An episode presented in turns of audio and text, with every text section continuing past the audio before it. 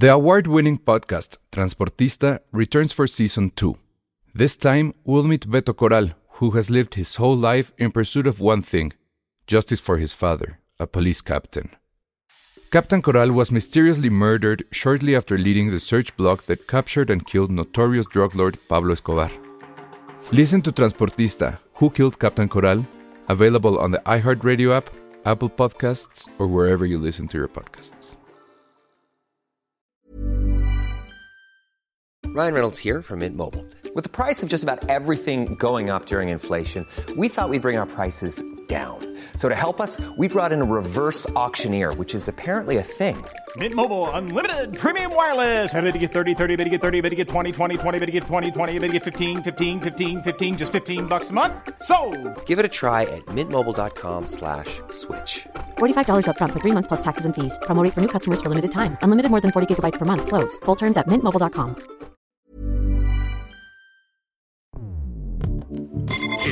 Escuchas. Escuchas. Un podcast de Dixo. Escuchas Filmsteria con Penny Oliva, Ale Castro, Alejandro Alemán y Josué Corro.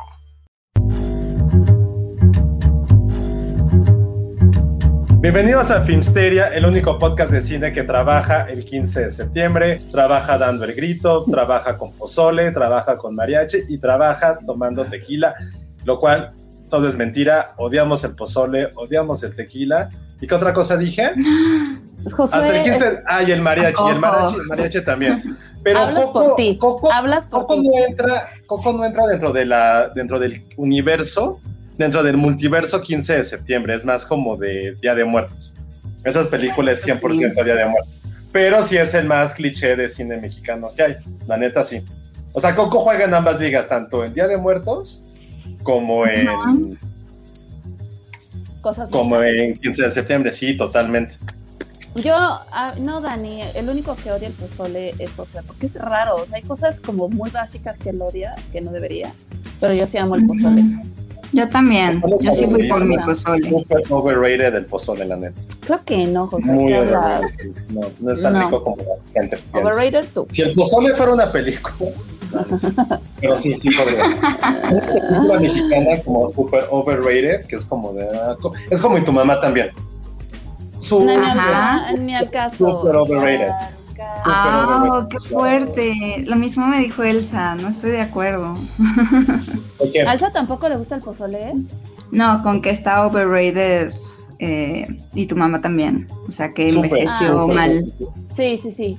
Yo también opino Muy. lo mismo. Pero no, yo me voy a esperar hasta el fin para ir por mi pozole, porque ahorita seguramente es imposible. Antes de empezar, estábamos hablando, Monse y yo, de que hay una hora de fila para Sí. un platito de pozole. Entonces, mejor hasta el fin. Sí, me fui a casa Toño y me hice una hora ¿Cómo? millonarios se van a hacer. de fila. O sea, una hora de fila. Y eso porque abrieron otro mostrador. Porque si no hubieran sido dos. Madres. Sí, Ay, sí, qué sí. Pues bueno, todos los que sí van a comer pozole, felicidades, disfrútenlo, Ujú. pásenla Sí, padre. no, no es Navidad, ¿por qué celebran? Es como. Pues- no es Navidad. Pero pues está padre el gusto, el pretexto. Ujú. Sí, ¿por qué no? Exacto, también, bueno, no, mi casa de Toño, no lo siento, sí es overrated, pero la neta sí te hace mucho paro. O Es sea, que es muy de- barato, ese es el tema, Ajá. es que es barato y es, o sea, te sirven rápido, es como en friega y ya. Sé que no es Ya mexicano, pero casa de, casa de Toño es como Friends. Es como no piensas, pierdes tu tiempo, pero sabes que va a llegar en el momento adecuado. Es como Friends, es como, es básico, súper básico Ah, no y, te llena, y te llena un poquito tu alma. Y te llena tu alma como Friends, es como basic. Eso es casa de Toño, Ajá. pero es rico casa de Toño. Y para mucha gente, pues Friends es divertido, por lo cual sí creo que fue una muy buena similitud. Lo siento, Alex la verdad Juárez sí. tampoco le gusta el chile. A ver, a José no le gusta el pozole, no le gusta el chile en nogada, no le gusta la barbacoa. ¿Qué, qué otra cosa no te gusta?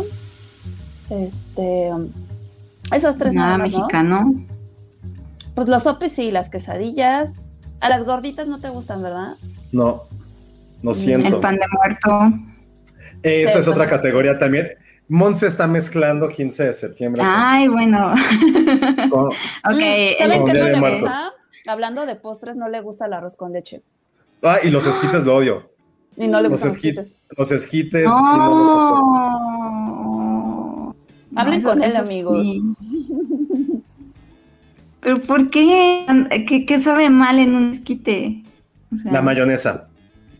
Ah, mira, Sandra es una muy buena persona. Dice, hoy se cena carne asada. Sí, señor, digo, sí sabemos que es muy norteña ella, pero qué bueno. Me da gusto que, que eso hagan ahí en, San- ahí hagan en casa de Sandra. Muy bien. Qué rico. Debería haber dicho carnita asada. Para más Uy, leña. Carne unas asada, bien. carnitas, Se me antojaron unas carnitas. Mm. Pero entonces todos hoy sí comen algo muy mexicano y que también, ¿qué más hacen? Es que nada más es comer y beber y ya. y El tequila tampoco soy fan. Del tequila Ah. tampoco soy Ah. fan. Bueno, eso es la mayoría. A mí sí me gusta. pero la A mí no. también. Me, me he vuelto un poco fan, pero prefiero como 80 cosas antes de un tequila, la neta. Prefieres el mezcal. Yo de mezcal sí, sí me gusta mucho. Mucho, mucho, mucho. Ah, sí, cierto, no está Elsa ni Penny. Penny está de vacaciones, entonces no la molesten. Y Elsa fue a Casa de Toño, nos va a traer a todos. eh, de Casa de Toño sí es muy rico su flan, la neta, ahí sí lo voy a decir, el flan de Casa de Toño es súper rico. Sí. Eh, sus quesadillas y sus enchiladas lo hacen súper, súper bien, la neta. Entonces, rífense, pero sí, no, el pozole, hay más cosas, chavos. Entonces, está bien. No, no soy Grinch, al contrario, me gusta mucho comida mexicana, pero no la del 15 de septiembre. Ese es el problema, que siento que, que como todo el folclore de hoy es como de... Ay, Ay, pero güey". a ver, el pozole no solo es 15 de septiembre, o sea, está mal encasillarlo. Mm. Ajá. No, o sea, hay mucha gente que celebra Navidad con pozole. La neta. ¿A poco? O, ajá, hay mucha gente que así es como, ¿qué, vas a comer en Navidad? Pozole, ¿no? O cuántos cumpleaños no son como de, ay, mi mamá hizo un pozole. O sea, el pozole es A más ver, que eso, Josué. A ver, si el pozole fuera un director de los tres amigos que son los más famosos, ¿cuál sería el pozole? Es como un Guillermo del Toro que a todo el mundo le gusta y tiene como diferentes formas. O sea, que se puede hacer con Sí, diferente claro, proteína. porque- Mm, es con, sí, con sí, pollito, con cerdito, es gordito, es infladito, es calientito, acogedor. Puede ser picante, puede ser picante. Sí, yo creo que sí. Ok, ok. Su querido Iñárritu, ¿qué podría ser? Una comida que no a todo el mundo le gusta, pero es súper densa y ¿Un te puede caer mal, te puede caer en el estómago. Un pambazo. No sé. Un churro. Ah, tampoco le gustan los churros. ¿Por qué? La ¿Por qué un churro no? No. Tiene que ser algo que te tiene que ser algo que te irrite. O sea, un, un platillo mexicano que te irrite, ese tendría que ser eh, Iñárritu. Ajá. Un, un Mm. tamal, un tamal frito. Unos dorilocos. Creo, creo, creo que ahí va. Iván y, y Alan tienen ahí como Iñárritu es algo picante, puede ser pancita. Odio la pancita. Ugh, Sí, a mí tampoco, guacala.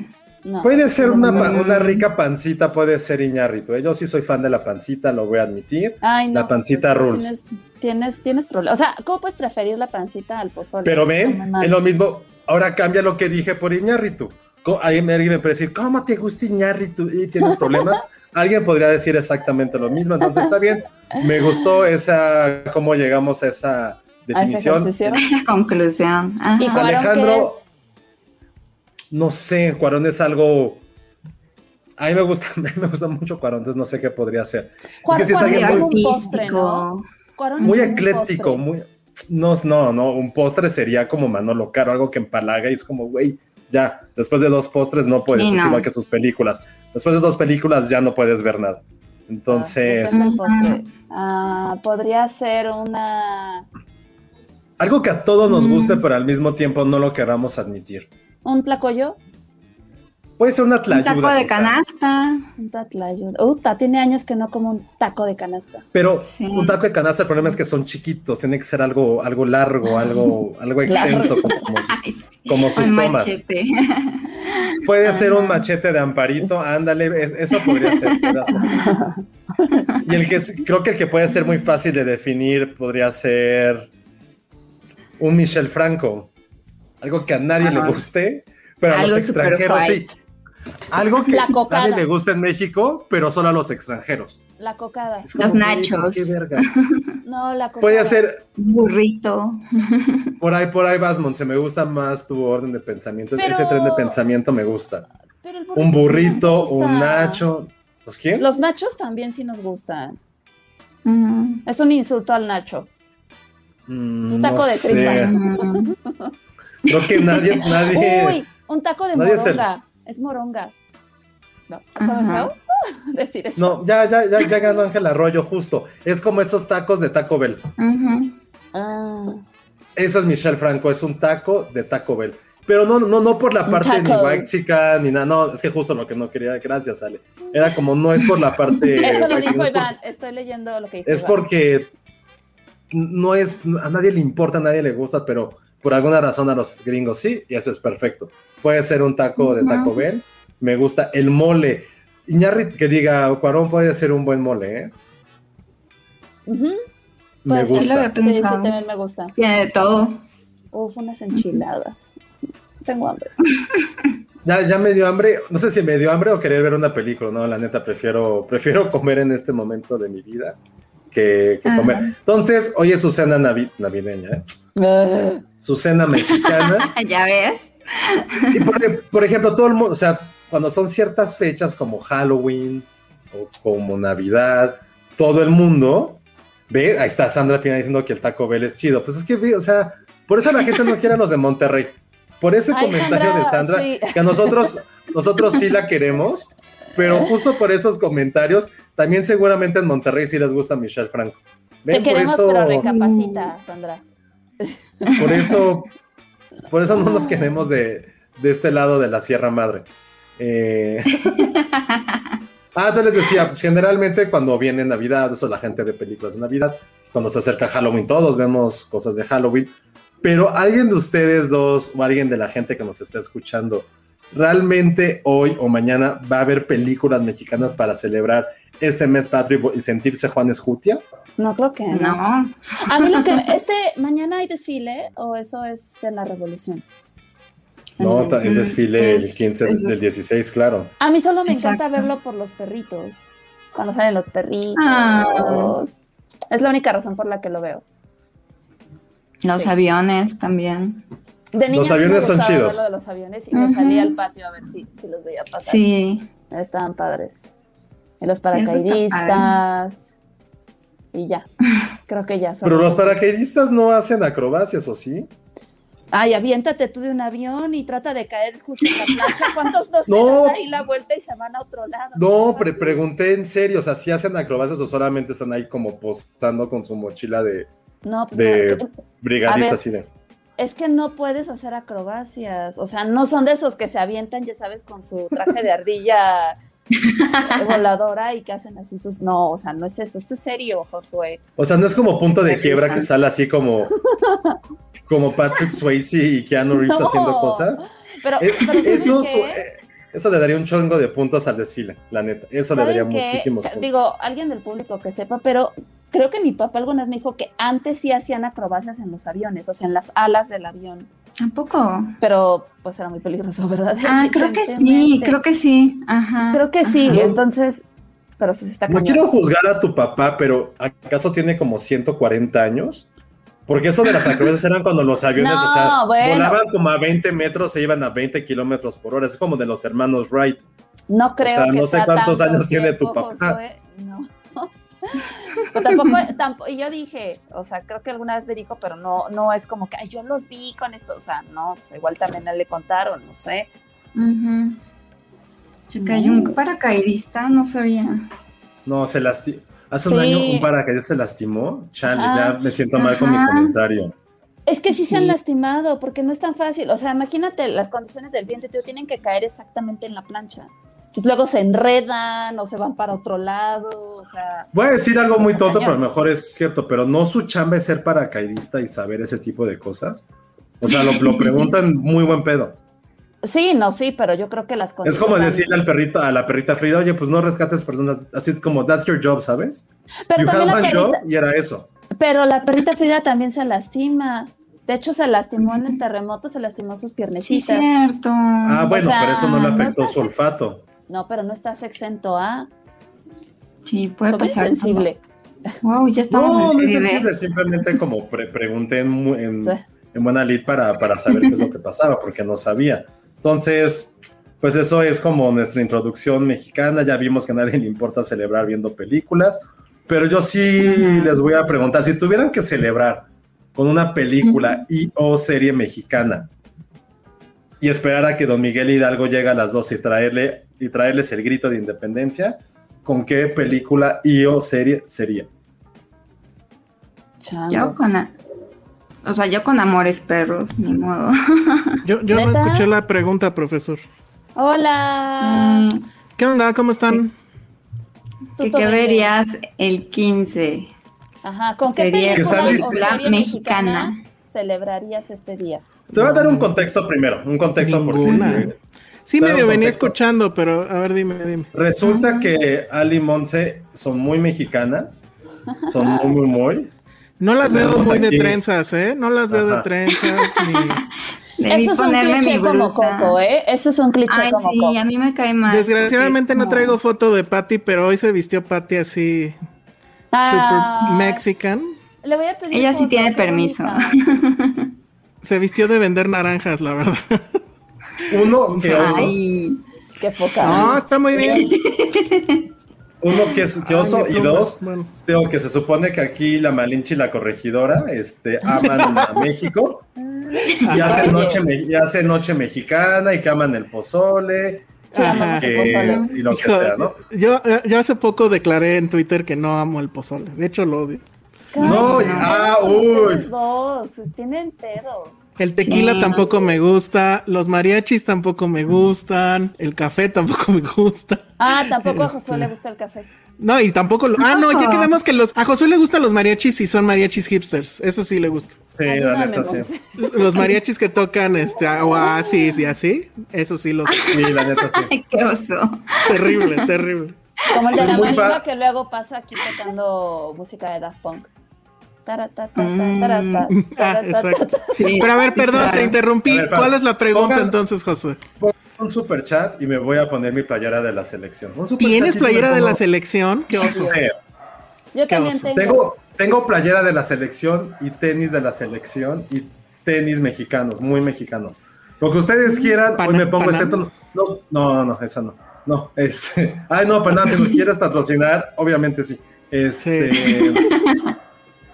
Lo que no tengo es como sombrero o zarapes o sí, ¿no? Pero, pero bueno.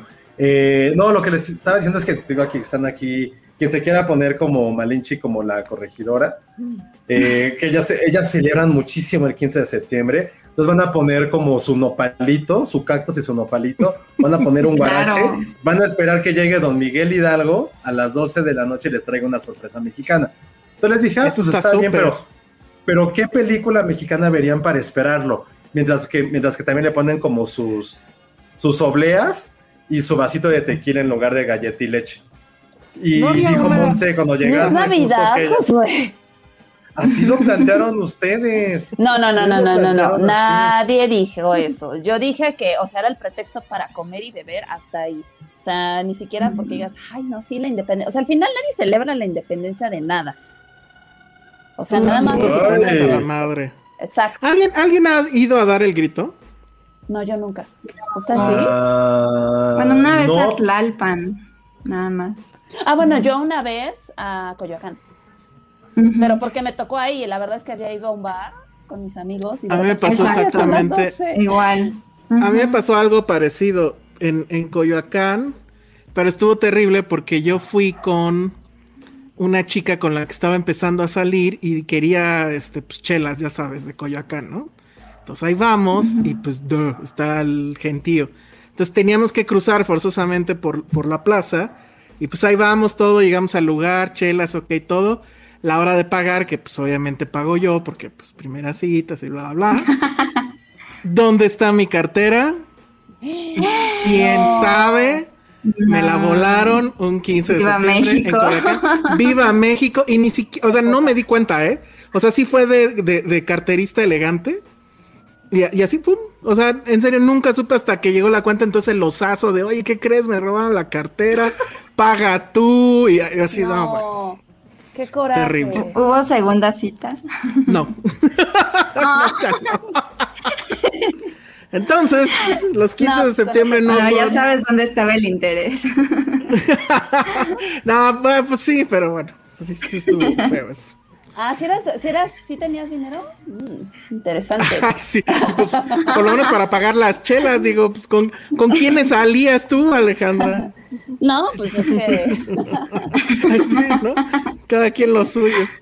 Bueno. Ya ven cómo si es Navidad, nos dice Cintia, se siente como previo de Navidad. Que, querida Cintia, previo de Navidad es Nochebuena.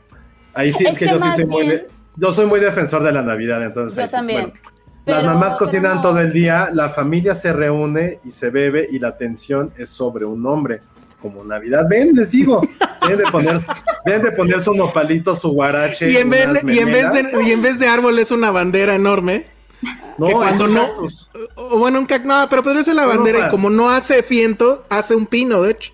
La forma es como de No, un pino. pero es que yo creo que más bien se siente como Navidad porque ya es a partir de esta fecha oficial que ya viene la tragazón así hasta enero. Ah, Entonces es un es buen como punto. te empiezas a recibir que el pancito, este, No sé. los tamales, el pozole, el no sé qué, y luego ya viene Día de Muertos y los dulces y el pan de Para mí el ese, ese curso, sí, Ah, sí, para mí ese empieza- curso es a empieza partir de. Morelia. Que cuando ya empieza, cuando empieza Morelia, sé que ya viene el rush del fin de año y es como la mejor época del, ya de, de cada año, pues entonces. Sí. Muy bien. Y de hecho son Bueno. los mismos colores de Navidad y de México, entonces Ah, sí, son cierto. los mismos colores. Sí, es cierto. No me había dado cuenta de Oigan. eso. Oigan, pues ya este tenemos aquí a nuestro invitado, pero bueno, antes de que lo dejemos entrar. Ay, sí, que lo este, dejemos entrar. De que lo dejemos Limpia. No, para los que Barre, no por saben, favor. Para los que Déjame no- peino. Ya. No, vamos a, a- a platicar con Jorge León, eh, a quien encontramos en redes como arroba abogado pateador, porque nos va a platicar sobre eh, el nuevo estreno de Sony Pictures Home Entertainment, eh, que se llama Espíritu de Lucha, película que solo Elsa y yo vimos valientemente. Este. Que a Josué bueno, yo creo que le gustaría, ¿eh? Sí, de hecho sí, porque o sea, más allá, más allá de todo es como, la historia creo que está interesante, digo, más rápido les doy el contexto. Este, está basada en un libro, eh, de una historia real, si mal no recuerdo, que cuenta la historia de un entrenador que se llama Jim Dent, que es interpretado por Luke Wilson, que llega como a un, a un orfanato donde decide formar un equipo de fútbol con los niños este, pues, huérfanos de ahí, ¿no? Eh, obviamente, pues, las condiciones en las que iban estos niños no son como las mejores ni nada. Eh, y entonces, bueno, pues eh, la, la fama que va de este entrenador es que él y de algunas tácticas estratégicas que se volvieron famosas en la actualidad, que seguro Josué las conoce, que es esta onda de la, de la ofensiva extendida, que es como No, pues quién sabe qué es. Mejor preguntémosle se- al se que sí sabe. que- se supone que es una estrategia que ayuda a los, a los jugadores, a, lo- a los chiquitos, a hacer, a, a que tengan, o sea, como que explotar su tamaño y fuerza, según lo que yo entendí. Pero mira, aquí está Jorge, arroba abogado pateador, bienvenido. ¿Cómo están? Bien, ¿y tú? Bien, gracias. ¿Todo bien? Un, un verdadero placer, un honor estar aquí con, con ustedes para platicar de, Gracias. de espíritu de lucha y de esta pues gran película que un poco se asemeja a todas las, las locuras que he intentado durante mi vida en el fútbol y demás. Y, y, pues nada, ahora, ahora sí que a disfrutar de la plática con todos ustedes. Oye, pero a ver, platícanos, porque este, efectivamente a mí me decían que, que la película y lo que has hecho con tu vida tiene mucho que ver. Entonces, platícanos eh, de entrada por tu nombre en redes, abogado pateador. No, no entiendo ahí. Ah, Agarras a patadas a la delincuencia. no, no, no, no sé. A, a los que se divorcian. A los que se divorcian, exacto. Así, de, ¿no quieres pagar pensión? No quieres pagar pagar pensión? Madres, ¿no te quieres divorciar? No, no quieres visitar, no sé, ya no sé nada de esto, perdón. Sí, yo tampoco. Pero a ver, platícanos. Justo eh, eh, en Twitter luego me, me arroban eh, de- eh, desde Colombia o Venezuela y así, porque creen que voy a patear a los que están haciendo algo malo, ¿no? justo, justo va. Eres como un superhéroe, sería como el superhéroe más ñoño del universo. Así, ahora me transformo. De día estoy en el juzgado, de noche abogado pateador. No, no, no, ya, ya que hagan un cómic de eso. Está increíble. No, pero a ver, entonces, ¿cómo, cómo funciona el tema? Algunos me, han, me han dicho esa, esa analogía, pero en realidad es que eh, soy abogado, especialista en propiedad intelectual, derechos de autor, todo lo que tiene que ver con entretenimiento, música, cine, ah. eh, deporte, marcas, ¿no? Eh, los signos distintivos, las patentes, negociaciones, toda esta parte como de entretenimiento que tiene que, ver con, con, todos los creadores básicamente, ¿no? Y de ahí me, me, enfoqué hace más de 15 años, tuve una banda, fui artista en, Warner Music y de ahí me di cuenta que necesitaba un abogado que peleara por, mis derechos. en ese momento pues tenía algunos conocidos, pero no eran especialistas. Y fue mi primer asunto y me dediqué a esto que, me apasiona. Eh, después escribí un libro, aquí les ve el anuncio, que eh, este es, este mi primer libro. Se llama La industria ah, qué padre! Los derechos de autor. Ya va la, la tercera edición donde hablo del tema eh, del derecho de autor en toda una, una, industria de la música en México. Entonces me especialicé en eso, pero a la vez desde niño siempre eh, tuve esta educación en, el deporte y me apasionó y siempre eh, le dije a, ese niño que, era hace muchos años que iba a ser deportista profesional y, y, pues ahora combino mi profesión de abogado con la de atleta de alto rendimiento en, el fútbol soccer, el balón redondo, y en el fútbol americano, que hace unas semanas regresé de, Orlando, estuve, tuve la fortuna de jugar allá en, Orlando Predators, eh, fútbol arena, fútbol profesional, pero en arena, que fue una experiencia increíble, maravillosa jugar en, esta, en esta arena donde, mini estadio donde juega el Magic de Orlando. Entonces combino mis dos pasiones, eh, lo que es el derecho con, con, las patadas, por eso soy pateador y juego fútbol americano como pateador, por eso abogado pateador. ¡Qué cool! increíble. increíble. O sea, entonces sí te súper mega identificaste con la película, ¿no? Porque, digo, al final creo que el tema que engloba todo es justamente esta onda de perseguir los sueños y en este caso los sueños deportivos, ¿no? Porque pues ya nos contaste toda esta trayectoria que tienes y, y cuánto, no sé, o sea, si lleves, si es algo entre comillas reciente, el que te hayas involucrado más como en esta onda profesional del fútbol y, todo eso. Pues sí, me, macho mucho con el personaje, con el entrenador por, por todo, todo esto que, habla en la película de, de pues desde que le dijo a su esposa, tenemos esa oportunidad de irnos eh, a Texas a entrenar un equipo de, de huérfanos, de estos 12 huérfanos, eh, y, macha mucho conmigo, de con mi esposa igual, oye, ahora tengo, ahora hay que ir allá a Orlando, voy a hacer este tryout en Alabama, y voy para acá, y, desde niño pues he estado involucrado en, el fútbol, soccer. Si yo fuera tu esposa no me quejaría. sí, la verdad es, es, divertido, de pronto hay, hay varios sacrificios, pero al final, si te gusta, creo que, que que te lleven un camino increíble como el que me ha llevado a mí. Te digo, desde niño en el fútbol. Hace eh, dos años me fui a Jacksonville a vivir seis meses con, con mi coach Mike, que él jugó en los Jaguars, jugó en los Giants y en los Bills. Dejé, dejé aquí a mis hijos y a mi esposa para concentrarme eh, en, la técnica y, poder pasar este, este tryout que inicialmente iba a ser con los Sharks de Jacksonville. Eh, y se cancela la temporada por pandemia, entonces me, me, la verdad me dio un poco de, depresión dos, tres días que, ya lo había logrado, ya había pasado el tryout y se cancela por la pandemia, pero la vida me da esta oportunidad viendo un post en, Instagram que iba a haber tryouts en Orlando eh, con otro equipo de la misma liga que es la National Arena League y hago el tryout y, y paso el tryout y me firman, entonces por eso pude jugar ahora eh, fútbol americano allá. Y en el Inter en la pandemia Estuve jugando fútbol soccer en Atlético Capitalino en, eh, esta nueva liga de fútbol profesional soccer que se llama Liga del Balompié. Entonces siempre he combinado los, los dos deportes, eh, me, apasiona demasiado y por eso hace mucho link la, película conmigo, con esta parte de, la pasión, de como bien le dice el coach en una escena a los jugadores que confíen en, sí mismos primero y después confíen en, su equipo y en, y en sus compañeros. Entonces, eh, creo que, es una, una gran enseñanza de, del seguir adelante independientemente de, de todos las, eh, los obstáculos, ¿no? En, la película vemos que, que, vienen de la posguerra, de toda esta parte no desgarradora y además que son eh, eh, huérfanos o niños que, que, que, no saben ni quiénes son sus papás o si murieron en la guerra. Entonces creo que, que independientemente que no te guste el fútbol americano, es una gran película por el mensaje, por la ambientación, ¿no? que, que se hace en, Texas después de, la posguerra, la vestimenta, los sombreros. Y ya si te gusta el fútbol americano, creo que está muy aderezada eh, con todo este tema, como bien dices, de tanto de, las jugadas, la estrategia. justo. Un, grupo, un, un, equipo para poder competir, ¿no?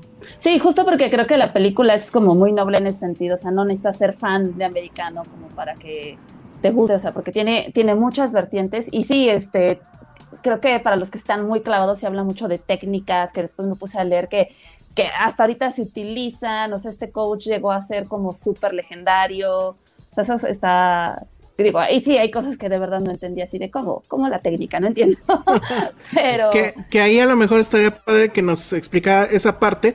Quiero nada más hacer como que la sinopsis este, más detallada de la película. Está el personaje de Luke Wilson, que supongo que es un coach que sí existió, y que se llamaba igual, es Rusty Russell. Él llega a Texas, a este lugar que es un, este, eh, pues no sé, es como un asilo para niños que son, que bueno, son huérfanos, no son un orfanato. Y esto está sucediendo en la época de la Gran Depresión. La película te explica que en esa época, pues por obvias razones hubo mucha gente que se quedó sin padres, la pobreza y demás. Y que además ser eh, huérfano en esa época era como ser marcado, eras un paria. Por, estar en esa condición. Entonces llega este entrenador, pero que además tiene esta onda de que pues es muy optimista y demás. Y ah, levesísimo spoiler, él pues también se revela después que él también fue huérfano.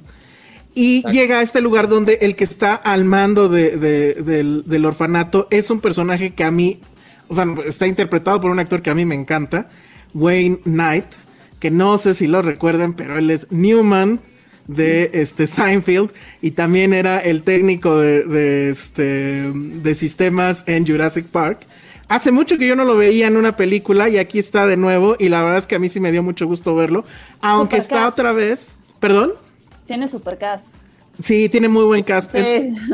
Y bueno, él está aquí pues otra vez en su papel de te caigo bien, pero al final soy como el villano. Y después está Martin Sheen, que es como, bueno, es el doctor de, del lugar pero pues que le encanta la copita, ¿no? Entonces todo el tiempo anda con su, con su anforita. Y pues obviamente es, es la clásica historia de pues vencer la adversidad y que es, o sea, toda la adversidad están estos niños que no, bueno, no son niños, son adolescentes, ya son muy grandes. Como ustedes saben, en los orfanatos usualmente no adoptan a los más grandes, sino son los más chiquitos. Y bueno, pues es luchar para que ellos tengan el ánimo para seguir, estar en el equipo, etcétera. No sé, este, Jorge, si nos puedes decir, porque la verdad es que efectivamente, como decía Ale, la parte técnica, pues la verdad es que no, pero tengo entendido que él o ellos idearon ciertas jugadas que a la fecha sí se siguen realizando, se siguen haciendo, ¿eso es correcto? Sí, que, fíjate, los que saben todavía más de fútbol americano, eh, hablan, hablan mucho de esta parte técnica y de las jugadas, que eh, una de ellas eh, bueno, mi posición no cuenta mucho, como dicen en el fútbol americano, porque soy pateador y nada más entro a patear y ya. Eh, luego decimos que los, pateadores también somos humanos, ¿no? Eh, pero pero hay, una, hay una jugada muy interesante que de ahí también, te digo, según los, los grandes críticos del fútbol americano, hablan de, que los corebacks empiezan también un poco a, correr cuando no se usaba mucho mm, y, y, este, y este head coach eh, utiliza las herramientas de cada jugador, en este caso, por ejemplo, del coreback, cuando le dicen una de las jugadas que es muy, eh, que, él es, que es rápido y que, debe de utilizar también su, eh, sus, facultades y lo pone a correr y llega hasta el, hasta el touchdown, ¿no? Utilizando la, la, facultad del jugador, que en este caso es rápido, ¿no? Y logrando una, una nueva jugada para, ese, para esa época, pues que que nadie, nadie lo hacía y nadie corría, sino todo el mundo se esperaba o que se lo dieran al, corredor, al running back, ¿no? O que lanzara un pase, ¿no?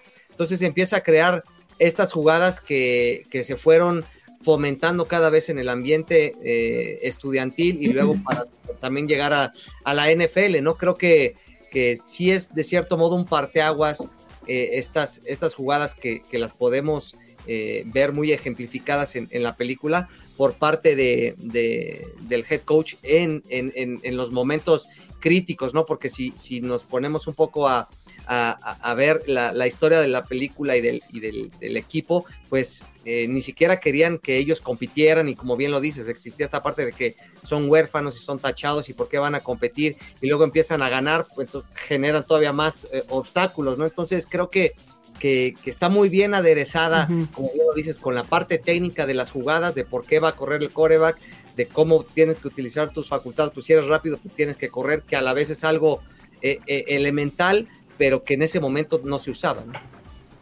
Y, y veo, nada más para que se ubiquen, estamos hablando de la época donde, y que seguro han visto las fotos, que, que los cascos pues eran como de cuero, ¿no?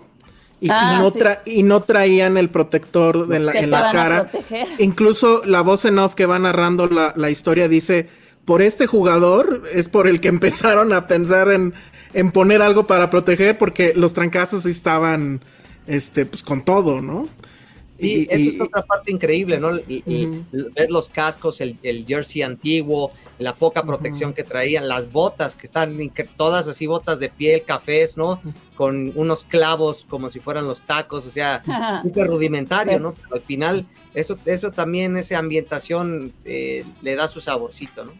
Claro. Sí, sí, esa parte está, está muy bien. ¿Dónde se puede ver para este, los que nos están viendo y escuchando? Es un estreno de Sony, pero es nada más en descarga digital.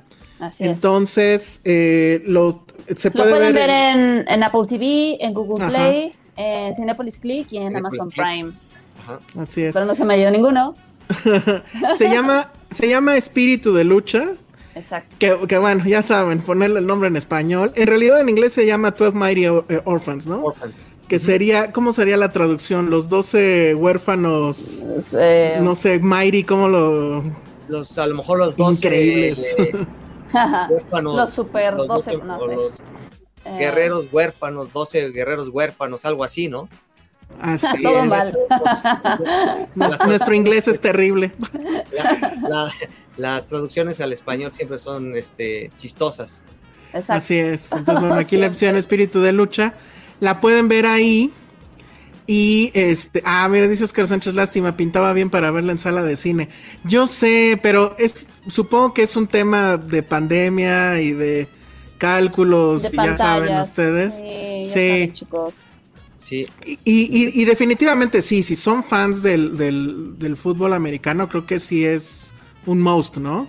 Sí, completamente. Y que al final creo, yo no sé si estén de acuerdo conmigo, el, el tema con todo esto que hemos eh, pasado y vivido con el tema de la pandemia y que lo seguimos viviendo, creo que de pronto necesitamos unas películas así mm. que, eh, pues que nos den, como bien es el título, ¿no? El, eh, ese espíritu de seguir adelante y de seguir luchando. Creo yo que, que de cierto modo eh, te, te, da ahí un, un, un, poco de gasolina para seguir, ¿no?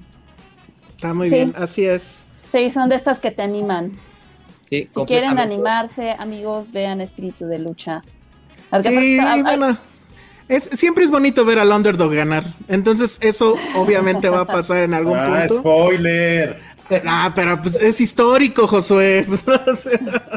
la historia ah. la escriben los vencedores. Exacto. Pero van a ver que no va a ser fácil, ese es el tema, ¿no? Exacto, los obstáculos que hay, ¿no? Sí, sí, está, está bueno eso. Y también, eh, sí, la parte histórica y la parte técnica de, de cómo eran. Uh, hay una, hay una parte muy padre donde un, están en un partido y un referee para todo porque cree que uno de los jugadores trae metal en las, ¿cómo se le llaman esto? Que en le las sombreras, en, ¿no? En, en las sombreras. Ajá. Y pues no, lo que pasa es que el tipo pues es un, una máquina, ¿no? no está Entonces, está, está padre esa parte. Bueno, tenemos tres códigos para que la puedan ver en Cinepolis Click. Pero además, también tenemos, híjole, ahí sí no sé si alguien nos puede ayudar con la foto, porque yo ya no pude, pero yo bueno. No, no tengo el. Tenemos, bueno, lo voy a poner, voy a, vamos a ser súper rudimentarios, as always aquí. Tenemos un balón que se le Un conoce mini Duke. como Mini Duke. No sé por qué se les. Aquí Mira, tengo yo ve. un mini ducto. Ah, mira. Ah, gracias. El preparado. modelo. Eh. Eso es todo. Pero ¿y ese por qué? O sea, ¿es como para entrenar? ¿Es para los que somos bien torpes con los deportes? ¿O por qué lo hacen así como chiquito? Yo creo que como para, yo juego mucho con, con mis hijos y, y, y también pues de colección. Funciona perfecto. chiquito, es Muy muy, chiquito, pues, también es como un detallito así. de- Ah, está bien padre, sí son bien Sí, está chidos. bien También bonito. para, para niños o para perritos. Exactamente, sí. Ah, sí está bien bonito. buenísimo. No está tan duro, entonces vean, el, el, no, no está tan grande, entonces, pues yo, yo creo que es ideal como para jugar y echar ahí pases con, con los niños, ¿no? Sí, Claro. está padre. También, ¿no? Está padre. Digo, para Está practicar, al menos al principio. Eh, eh, sí, insisto, para nosotros los torpes que en deporte siempre nos elegían al final, entonces ya podemos jugar con el balón. Pero bueno, este, entonces tenemos los, pa- los tres, las tres este, códigos y tenemos este eh, mini Duke. Y va a ser para la persona que nos diga, lo vamos a tener que hacer en filmsteria.gmail.com porque nuestro otro correo tiene broncas. Entonces, este, vamos a, a pedirles que manden su respuesta ahí en filmsteria.gmail.com. Y la pregunta va a ser, o sea, va a ser de velocidad, como en el americano. Entonces, los primeros, y hacia el primero, pues se lleva el balón y los otros se llevan el, el- Los los códigos. pases, los códigos. La pregunta es, ¿cuál es el título del libro que nos acaba de mostrar hace rato Jorge, de su libro? No lo pongas, no lo pongas en pantalla ya para que... Eh. Ajá, exacto. Muy sencillo. Si no Bien. se acuerdan, pues Para nada más revisan. para que ver si pusieron atención. Exactamente. Exacto. Entonces, bueno, pues es eso. Y pues ahí está. Si la quieren ver de nuevo, pues está en descarga digital en, it- en iTunes, en Apple TV, en Google, en Cinepolis Click. Y pues básicamente en cualquier plataforma que les permita rentar o comprar películas. Vale, bueno, Exacto. pues entonces ahí está. Y bueno, pues muchas, muchas gracias, este Jorge. Gracias. A ver qué otro día nos echamos un tochito. No, bueno, ¿Ah, sí? no sé. Ah, ajá. Yo, yo feliz de echarnos, echarnos el tochito. ¿Tú, qué posición eres, Josué? Yo, es que yo sí jugué mucho tiempo de mi vida. Decir. Ah, ya sabía que iba a decir. A ver. No, pues me preguntan, yo por eso no dije nada, porque no tuve chance de ver la película por, por andar en Toronto, pero no, pues yo sí soy fan del americano, es mi, es lo que hago todos los domingos y los lunes, la verdad soy muy, muy fan. Pero, sea, pero no- ¿qué no posición si- jugabas? Yo era receptor y regresaba a patadas. Ah, mira, pues entonces se llevarían bien. manos, ¿Cómo? Así es. Mande- Que, que tenías buenas manos, ¿no? Pues más bien es que era rápido y flaco, entonces no me pegaba, o sea, sí era muy bueno. Yo estaba, les digo que yo estaba becado y no, no quise la beca porque, por ñoño. Órale, o sea, te- teníamos aquí una, eh, una estrella del fútbol en ciernes Una, una gran estrella. ajá, y, No, y se decidió por comunicaciones. oh. No, no, pero, pero la neta sí era, sí era bastante bueno. O sea, si mis amigos de la prepa me están escuchando, que no creo los de la secundaria, sí era muy, muy bueno. O sea, sí eran bastante buenos, la neta. Pero pues ya, pues- después ya no, después llegó la vida y pues ya. No, no, no sé qué es peor. Josué. Ajá, no sé qué es peor, ese pretexto o el clásico me chingué la rodilla, ¿eh? Pero bueno. No, ya lo, lo que, lo que corría antes lo corro en 10 horas, lo que corría antes en un, en un minuto, Wow. ¿no? Ya, ya no puedo hacer nada de eso. Pero, oye, no- nos preguntan a qué equipo le vas. yo le Ah, voy a los Raiders. Bien. A los Raiders. Tú, ¿no? Yo le voy a los gigantes de Nueva York. Sí. Bien, bien. Yo le voy al que diga Josué porque no sé nada. Ya Bueno, los pues, Seahawks. Ah, muy bien, mira. ¿Y tú, Ah. Ale? ¿Tú también le haces caso a Josué? Yo siempre digo los gigantes antes de conocer a, Ju- a José. Ay, sí, claro. Claro. Nadie le cree eso. Sí, yo digo Nadie le gigantes. cree. Sus playeras, ¿dónde están sus playeras? ¿Tú sí Yo tienes sí tu playera? una. Yo sí ¿Tú, tú una. Monse, también Ahorita tienes de los No, yo no. Uy, no. Lo siento. Mi, uni- mi único acercamiento con el fútbol americano fue cuando en Danesa 33 se llamaba. Claro, Danesa Di- 33. dieron los casquitos. a, Claro. usted- a nosotros nos tocó, ¿verdad? Es que sí andamos de la misma rodada. Estamos Muy en la bien. misma rodada, o sea que. Pero ¿a, po- pero ¿a poco todavía los tienes? No. Para que no me no, los molesten. casquitos no. Aquí está mi Sí, playera. ya, ahorita son un Ah. clásico. Mira, ahí está el jersey de Muy. Ale. Muy ¿Eh? bien, perfecto. Bien. Bueno. Pues a ver si hacemos algo para el Super Bowl. Muchas gracias, Jorge. por- Sí, sí, regresa por para el. Super Bowl porque Ay, de sí, tú que sí repente- sabes. ¿Has ido a un Super Bowl? Sí, fíjate que, que he tenido la Wow. fortuna de, de trabajar ahí con, con un refresco. No sé si pueda decir cuál, pero Sí. Sí. Y si nos Y si nos de- patrocina. y si nos demandan, patrocina te más. Ajá, exacto. Si no. Tú no Si nos demandan, te contratamos para que nos ayudes ya, con la demanda. negoció, ¿no? Exacto. bueno, con Pepsi he hecho eh, cinco Super Bowls y ha sido algo Wow. increíble, la verdad. No Nunca me imaginé porque pueden llevar a, a, no a alguien con más números en redes o, y demás y que se hayan eh, fijado en mí, que haya repetido, han sido unas Wow. experiencias este, maravillosas, ¿no? Estar ahí. Adentro. No, pues que lleven al que sabe y no nada más a lo de los números. Está muy bien eso. Y ¿Y sí, cuál fue el mejor? Ajá, sí. Ajá. un gran, gran experiencia, la parte, ¿no? De estar, llegar una semana antes y ver todo lo que sucede, ¿no? Eh, En las calles, este, la parte culinaria, la verdad es, es una experiencia Wow. increíble. Y de hecho, el, el pasado, que no sé, Pepsi no lo hizo por pandemia, me lancé de mochilero trip a, a Tampa. Obviamente, pues como, como ya no iba con Pepsi, yo no tenía el presupuesto de, de entrar al estadio y lo vivía afuera, ahí en, en los, ¿no? En, en los, en el En el tailgate, hacen tailgating. coches, increíble, la verdad lo vi ahí con unos paisanos mexicanos haciendo unos hochos, echando unas chelas afuera. Y la verdad también es, nunca lo había vivido desde esa parte, y está también increíble. O sea que vale la pena de cualquier ángulo que se vea. El Super Bowl creo que es el evento número uno para, para mi punto de vista. Está increíble. Oye, pues sí, háblale a Pepsi de nosotros, ¿no? Claro, Sí. de allá, ¿no? Di- dile, diles que somos unos underdogs también, que somos casi huérfanos. Ah, no. Somos huérfanos, pero de patrocinio, ya nos surge, nos surge un patrocinio, man. No son 12 huérfanos, Sí, sino son cuatro huérfanos, ¿no? Exactamente, Exacto. sí. Exacto. Cuatro huerfanitos.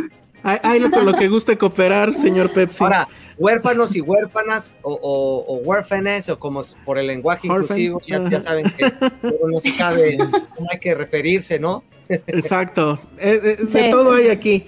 Pero muy bien, bueno, pues muchas gracias, Jorge. En serio que sí te vamos a buscar para el Super Bowl porque Josué sufre mucho en esas épocas porque nosotros no entendemos nada. Entonces está solito en esa y entonces ya puede tener feliz. interlocutor.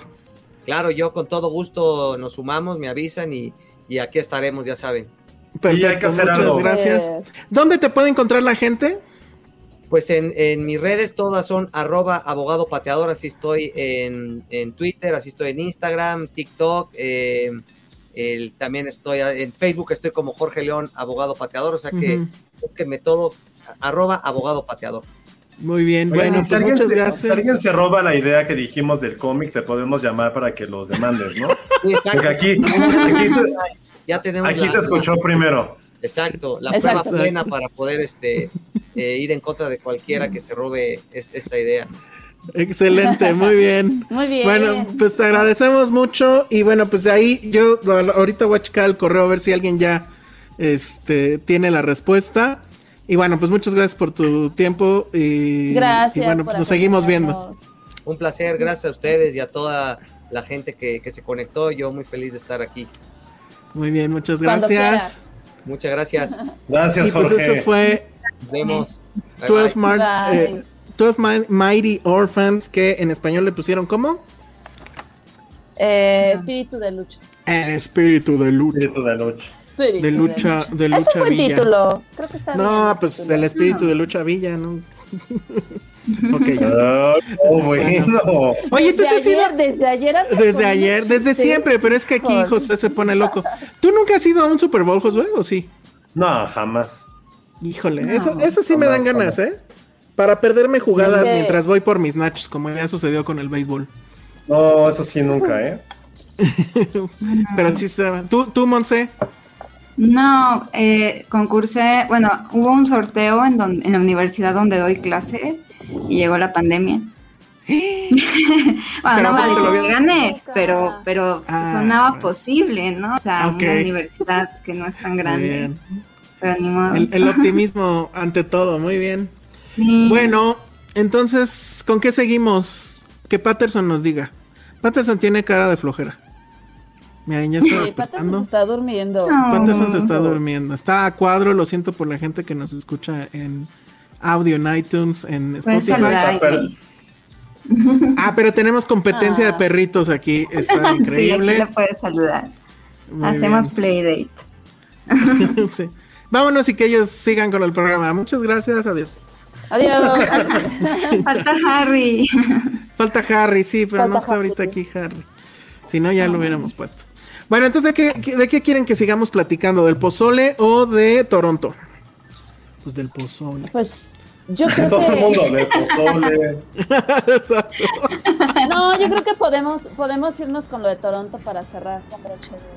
lo de- Ah, sí, con la película mexicana de la que vamos a hablar. Bueno, al rato voy a decir por qué. Hijo, sí está tremendo. Este, pues a ver, platíquenos, Josué, Ale, ustedes que volaron a Toronto y regresaron con la magia del internet, claro está. ¿Qué tal les ha ido? Cañón. ¿Qué es lo mejor que han Eh, visto? ¿Cuál tenemos que matar para verla? Lo mejor que he visto ha sido American Ninja Warrior. Eso es lo mejor que he visto durante esta semana. Wow, qué De plano tan mal está. Lo segundo mejor que he visto se llama Lego Masters. Es un super programa de gente Cañón. ñoña que crea eh, cosas de Lego. Neta, es el Eso me interesa. programa. Es el mejor No, o sea, reality que he visto adicto. en años. Desde ¿Dónde que lo empecé a pasan? ver, dije, Elsa, Tú sabes dónde. Ah, bien. está buenísimo. Y este, y este fin de semana es la final. Está bien padre. ma- O sea, ¿Y- y porque qué- les ponen ¿Pero qué es lo más loco que han armado? Es que de todo, o sea, de repente les dicen, vas a armar así Ah, algo espérame, espérame. ¿no? Algo de Star Wars han armado. Han armado una escena de Star Wars con puros Legos. Y quedan Wow. cabronas. Wow. Ah, sí. Cabronas. Lo que se te ocurra, como, lo que se te ya ocurra. tienes los muñequitos, tú los tienes que armar de cero. Todo. Ajá. Han creado No perritos en. También lo que hicieron una vez fue como agarraron muchos niños, hicieron un cuento y entonces los niños así de que la bruja no sé qué, entonces tienes que hacer el Lego, el Lego del cuento de ese niño y le ponen hasta movimiento, o sea, Pero por ejemplo, el de la escena de Star Wars era, o sea, los monos como cuando en las tiendas de Star Wars que están así no, no, no, gigantes. no, ¿O era escena así con todo, con todo, o sea, por ejemplo, te ponen una foto, ¿no? De, de Star Wars, de, de alguna batalla y tú tienes que hacer el Lego de esa batalla, o sea, con todo el escenario, los robots, todo, todo está muy Wow. O Ven cómo es más interesante como- que cualquier cosa que. Sí. ¿Y ya ha pasado que se les pierda una pieza? Sí, Ah, ya han pasado, importa. pero ya han pasado que pisan sin zapatos una pieza. También pensé eso. No, pero también les ponen retos como de tienes que construir un puente que mida tanto, pero ese puente tiene que ser capaz de aguantar tantos kilos y los ponen a prueba, sí, y diseñarlos. Y ¿Cuánto, ¿Cuánto aparte- ganarán los diseñadores de Lego? Porque yo creo que al final todo eso es para buscar gente que sea muy cabrona en eso. De hecho, los jue- hay una jueza que es una mujer hermosa como ella sola, una mujer escocesa súper guapa, que ella, la, es ella es la diseñadora. Sí, es la diseñadora de No oficial. mames, no Wow. mames, ya. Quiero ver eso. Quiero ver Está muy cabrón. Es el mejor. No mames, ya, lo quiero ver. En mucho tiempo. Ah, no, qué horror. Sí, Ya. tiene dos temporadas, está bien emocionante porque aparte, como cualquier reality es, porque aparte son parejas, son parejas, o sea, puede ser tú y tu Ajá. mejor amigo, tu hermano, tu esposa, tu papá, tu abuelita. ¿Y el sea. premio? Es- Creo 100 que es mil 100 mil dólares. Y Wow. una noche. eh, ah, y que puedes construir una escenografía en el mundo del Lego. Este, en el de Nueva York. Ajá. Pero eso no es el punto, el- es, pero eso no es el punto, o sea, el chiste es que es como una, es una comunidad de constructores, hay concursos siempre, todo el tiempo, entonces es como, es literal quién la tiene más grande de todos, es como, güey, yo soy el Lego Master, soy el güey más cabrón de Lego, o sea, es, es, es que es, toda la comunidad que hay detrás, o sea, sí está bien el premio, pero creo que es el hecho de ser el constructor El más cabrón, cabrón. se llama Sí. Lego Masters, búsquenlo en Lego, internet, sí, y que de hecho ellos son los Lego Master Builders, ¿no? Que eh, Sí. de hecho creo que ese es el nombre tal cual del Sí, puesto sí, sí. dentro de Lego. Y, y que Y bueno, la neta, si yo fuera el señor Lego, diría, güey, estos güeyes están muy cabrón, si los contratas para hacer algo con tu, con, con tu marca. Sí. O sea, creo que está No bien dicen, por ahí. Pero seguro sí pasa. Lo que, lo que había estado pasando, pero bueno, no, sigue pasando. Es que hay un, hay un sitio de Lego que creo que se llama. no me acuerdo. Pero hay un sitio de Lego donde la gente es- mete sus diseños. Y, la, y el público vota para que entonces Lego lo, lo comercialice y lo haga, o sea, lo puedas comprar en la tienda, vamos. El último que vi de eso fue que hicieron el auto, de- el DeLorean. Y, y estaba padre porque creo que al, al que lo inventó, bueno, al que hizo el diseño, pues, le daban, digo, era, no sé, 5% de las ganancias. Pero imagínate, o sea, ¿cuántos de esos no se venden en el mundo? Claro. Entonces, ese sistema, según yo, todavía seguía. Pero esto sí, jamás pensé que un reality me fuera a interesar. Es súper emocionante, te lo juro. Te. Pongan en el No, super chat y les decimos dónde lo vemos. Eh, exacto, sí. Exacto, exacto. Dice Nora Rodríguez, ¿no les ha pasado que alguien se caiga sobre lo que están haciendo? De Lego, no. Es que no, no he hecho hasta el momento un set que me lleve días. Sí que te lleve horas, o sea, toda una tarde, noche, y bla. Pero creo que días. Nora pregunta del programa. Ah, ¿no? Y en el programa sí ya alguien se le ha caído porque tiene que construir de repente torres de más de un metro y medio Ah, y a unos sí se les cayó uf. a segu- bueno, a minutos de que entraran como al- ya en la fase final. Entonces No ya tuvieron que armar. eso. No, está muy cabrón, se los juro que Está entre ese, cañón. los de las flores, American Ninja Warrior es por antonomasia el mejor reality de la vida. El de el las mejor. flores también. No, es que neta, American Ay, Ninja eh. Warrior que también, espérame, es que ya es, la, ya es la final este fin de semana también. Se los juro que es la cosa más emocionante. O sea, porque es como ver deporte, pero al mismo tiempo con una parte de reality. Sí son atletas muy cabrones, pero tienen como su historia de vida y te la presentan y haces como conexión con ellos y te vuelves fanático de algunos. Entonces está cabrón porque es como, quiero que ese güey gane. Si se cae algo le pasa, lo sufres como si fuera tu equipo. Entonces, sí son muy, o sea, están muy caros de los gringos para hacer eso. E incluso aquí a quisieron hacer una, una copia bien chapa que se llamaba La Bestia o The Beast o una, que estaba en Netflix. Sí. ¿No se es acuerdan que se existía? O sea, era como la parte más basofia de todo eso. O sea, no, no le llegaba ni a un milímetro del talón y por eso ya la dejaron de hacer. Fue como, ¿qué mierdas estamos viendo? Entonces, eso es más interesante que todo lo que se ha visto de Toronto, porque Toronto ha sido el peor Es que festival de eh, lo que era Torrento. Te equivocaste de festival, ¿no? Exacto. Es que hay demasiados realities. Muchos. Oye, no, pero ya de me bares, de convenciste. helados. Este. El de las flores, ¿cuál es? de- ¿Uno de que está en Netflix, creo? ¿O en... El de HBO. HBO, creo que en HBO. Pero es que hay O sea, varios el de también, ya hay Netflix muchos. Es muy bueno también, pero ya se acabó. Y entonces empezamos a ver el de HBO y está bueno, la verdad. Bueno, A mí sí me gusta American Ninja Warrior y se lo pongo a, a mis alumnos para que sientan estrés. ¿Por? Y luego ya les explico qué es el estrés. O sea, como que ellos mismos se ponen, ajá. Órale. Entonces así ya les digo, ¿qué sintieron? Y tienen que describir así sudor, nervios, etcétera. ¿no? Es, es claro. Ah, yo no, yo no mira. me pongo, no me pongo nervioso ni me da estrés, simplemente que, bueno, sí, sí, sí, sí. O sea, no estrés, Ah, pero me da nervios por ellos, porque tienes una conexión, ya hay como una conexión con ellos, está muy cabrón. Es como si le fueras a un equipo de fútbol o de cualquier deporte, porque ya les vas, y aparte, uno que es clavado, que tiene como siete temporadas viéndolas, o sea, viéndolo, pues vas viendo que el mismo güey va, pues también va creciendo y tiene familia. Y es como, güey, ya O tiene que su bebé. Ah, qué envejeció. chingón. Sí, eso está bien cabrón, cuando los ves más Sí. calvos, o ves otros que se pusieron sí. súper mamados. Es como, güey, Sí. qué cabrón hicieron. Y la depresión es cuando, ah, yo tengo cuatro hijos y me da tiempo de entrenar dos horas a las dos de la mañana y puedo hacer esto. Y ves al morrito así aplaudiéndole al papá y es como, chale, ¿qué es esto? Entonces, ven, una vez, eso lo voy a confesar, lo puso una vez a Elsa y a Patty. Y creo que, no sé si, él, no creo que Elsa, pero Patty lloró por las historias. O sea, así de cabrón es wow. American Ninja. Y de repente cuando se cayó el güey, o no me acuerdo si sí llegó a la meta, sí fue, se emocionaron, los dos se emocionaron y fue como, ven, esto lo vivo todos los domingos. Intensamente. No, no, no, no, yo ese no, pero ya fan de Lego Masters. Si fueran ustedes Lego Master, ¿qué construirían? Dice Alan Cruz. Ay, Ay, no es que diciendo que todo de dinosaurios. Ah, seguro, Sí. seguro, sí. Ajá. Así de, pero No este no es tamaño real. Ay. es que este está Este científicamente mal. Ajá, eso no es cierto, porque para empezar no podría ser Jurassic Park. y así se. No es el periodo correcto. Increíble. ¿Yo qué haría, no? No, pero está bonito. A ver, tú, Yo haría la casa de Parasite. Estaría padre. Oh, órale, sí está increíble. Ese- es bueno. Está padre. Ese es bueno. Eso está padre, está padre. Está O sea, lo malo es que te diría, por ejemplo, la- los jueces que son los Brickmasters, que es una, digo, la chica guapa, esta hermosa, y, y otro también, te dirían, ¿sabes qué? Pero no tiene imaginación, o sea, pues sí está Ah. padre, es una mi casa. ¿Qué, tiene, ¿Qué más le pondrías? Y así, No, y así pues los, de- o sea, no, lo, no los destrozan, No. pues, pero así dicen así de, ¿qué más? ¿Y esto qué? No, y es que aparte llegan y te dicen, no sé, construye una nave espacial, ¿no? Pero tiene, o sea, cada construcción que hagan tiene que tener una historia. O sea, si vas a construir una nave, ¿cuál es la historia de esa nave? Y tienes que ponerle efectos de que está siendo atacada, les ponen movimiento, les ponen luz. Oye, este, es, es como Homero de, a ver, enséñame tu modelo, muchachito.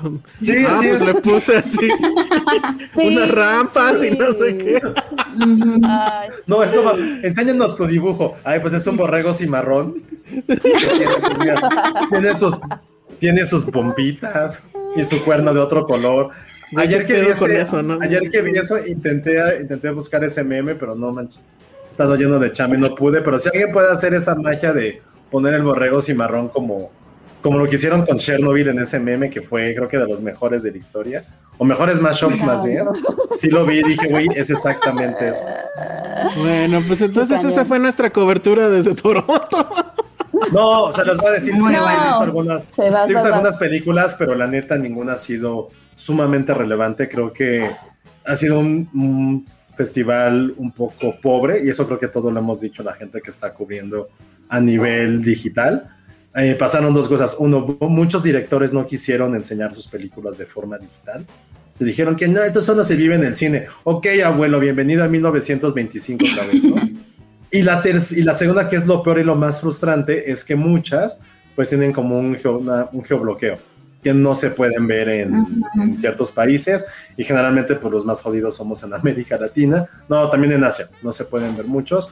No puedes usar VPN, evidentemente, te dicen, güey, si, si usas. VPN te castigamos y no te volvemos a invitar. Y es como, güey, pues si van a ser de culeros, pues ya no me invitan, no, no es cierto. Pero eso está pasando. Entonces, sí hay, han habido películas, pero al mismo tiempo lo que ha ocurrido es que yo esperaba que muchas de estas películas estuvieran, eh, a lo mejor que tra- trajeran la colita de Venecia o de Cannes o de, o de Sundance, y muy pocas han repetido como un circuito de festivales, muy, muy pocas. Entonces prácticamente hay algunas que, qué chido que han estrenado directamente en Toronto, pero que no sabes nada de ellas y es como de, ¡ay, fuck! Y si ha habido como un par que fue de, güey, ¿sabes qué? No no la quiero ver.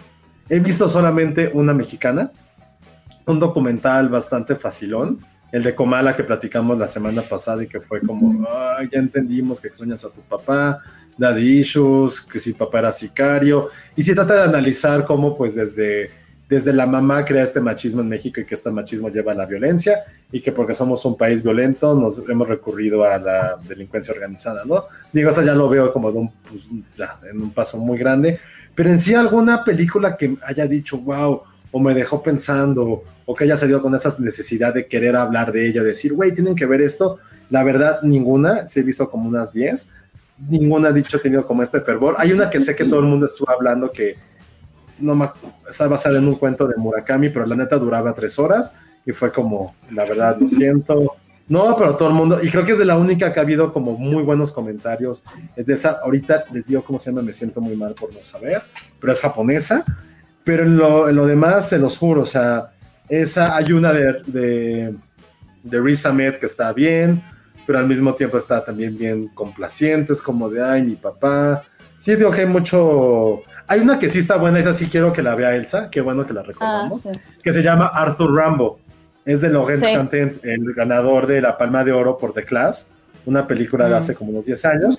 Regresa otra vez al, al cine y crea una película acerca de un escritor en París, bueno, un escritor francés, pero de origen musulmán, de, origen- de origen argelino, que acaba de crear como la novela que está revolucionando Francia, que en una fiesta le dicen, güey, se va a vender en, se va a traducir a 10 idiomas, queremos ya, a partir de hoy, el día que salió a la venta, queremos hacer la película, si tú quieres dirigirla, hazlo, eres como la nueva voz que necesitaba el mundo para saber que eres el escritor más grande de todos los tiempos. Pero el güey resulta que también tiene un alter ego en redes sociales que se llamaba Arthur Rambo, que era súper, súper políticamente incorrecto. Se metía este, con homosexuales, con franceses, con musulmanes, con judíos, Con judíos. mujeres, con todo. Se metía con todo y alguien se da cuenta de que, oigan, este güey que todo el mundo está lavando, resulta que es este cabrón. Y el güey lo admite de, pues sí, sí soy yo. Entonces, toda esta fama que tenía, ¿cómo se va No mames, sí tengo que ver eso. Eso Entonces está está bueno. onda de la cancelación. Ya la. James Gunn. Sí, está buena. ¿Cómo dices que se llama, perdón? Arthur, Arthur Arthur Rambo. Rambo. Arthur Rambo. Ok. Arthur Rambo. Y la Eso sí única. me, me gusta. Y sí, se los juro que, que he intentado ver muchas películas. Te están preguntando Pero- aquí por Petit Maman. No, Petit ¿qué Maman creen? no se puede ver. No se puede ver. Uh, Pero ya la verán pronto, ya la verán pronto porque es mía. Pues Ya, ya, ya, ya, ya. rola, rola. Pero Y ahorita también- Spencer. Ya me quiero apurar para ver otras, porque también tampoco es que hemos tenido mucho, no hemos tenido mucho tiempo, pero la neta, sí, a diferencia de lo que ha ocurrido el año pasado, lo que ocurrió con Sundance, que te abrió todas las películas, o como por ejemplo algo más local como fue Cabos, no ha pasado, pero insisto, tampoco es que nos, creo que se haya perdido como la gran película de Toronto. Creo que si llega a ganar, bueno, evidentemente todos los ganadores creo que van a ser de películas que no se han podido ver en, en este lado del continente. Entonces, pues sí, bastante, bastante mal. Ahora sí estoy un poco triste y decepcionado. Y la neta, como esto implica mucho esfuerzo, tiempo y ver que no hay nada que te guste, está cabrón cómo te da ese bajón de, ah, ahora a ver qué voy a ver. Ah. Digo, ha habido cosas sí rescatables, sí bastante buenas. Pues hay una que se llama Farja, que está basada en una historia real Ay, de no. cuando, cuando llegaron los judíos, cuando llegó Israel, mejor dicho, a la guerra palestina. Es una película desde el punto de vista de una chica que está encerrada en un cuarto y ve como todo el en, un, la- la- en un cuarto de su casa y ve como toda la guerra está pasando literalmente a metros de ella porque ella está escondida. Está bien, o sea, bien, pero también es una película que no es que no hayamos visto antes, pero que tampoco está haciendo como esta gran cosa de festival que esperabas. Entonces, he visto como cositas, pero dejen que pase y la próxima semana ya nos adentramos más en eso, pero hasta el momento se ha sido una gran decepción, la verdad. Bueno, pues ni modo. Este, ¿cuándo, ¿cuándo son los ganadores? ¿Del fin de semana que entra? Ya este fin de semana. Ya este fin de No, semana. este, Va. ya este fin de semana. Todavía quedan como cuatro días de festival. ¿Y qué pero será? hasta el ¿Quién, momento- quién- quién le te late que vaya a ser el ganador? Pues ahorita de lo que han dicho es... No, Drive Car creo que ha tenido muy buena recepción. Titane también ha tenido muy buena recepción. Mm. Ay, La pero que Titane su- dobletearía, no creo. No creo, pero Parasite también, bueno, también Parasite estuvo en su momento. Ah, no ganó. No, no ganó, pero también creo que no ganó porque sí fue, tu- tuvo mucha competencia. O sea, fue el año en que ganó Jojo Rabbit, que también llegó como con mucho ímpetu. Y que, pues sí, o sea, Toronto también es un festival en el cual hay que recordar que es la gente la que vota. No es, una, no es un jurado mamón que, ¿por qué ganó el Joker? ¿O por qué ganó el Parasite? Pues aquí la gente vota y la gente le gustó mucho Jojo Rabbit porque sí es una No, pues entonces iba a ganar Duna. No, afortunadamente a Don la ha ido como la chingada. Me da muchísimo gusto que le esté yendo mal. No conozco a nadie, en serio, no conozco a nadie que esté contento de que le haya ido bien o no sé qué. O sea, todos están contentos de que le está yendo del carajo. Es que, o sea, creo, o sea, Es el efecto chamalet, es lo que yo digo. Es que lo, es lo que iba a decir, es que hay que analizar por qué le está yendo, por qué la gente no, no tiene como Pobre cariño por esta película a priori. O sea, a mí en lo particular no soporto mucho al director, se, lo, se los digo. No lo soporto. Tampoco. Me cae muy mal, me cae muy, es de mis es de mis directores que me tienen que obligar a ver sus películas, no lo soporto la neta. Ay, lindo. puede ser, no, de, de, o sea, solo por Blade Runner, pero insisto, Blade Runner la Y magia la de, no los, es Villeneuve. la de los aliens. A mí no me gusta Rival. Ah, que- este- que- ¿No te gusta Rival?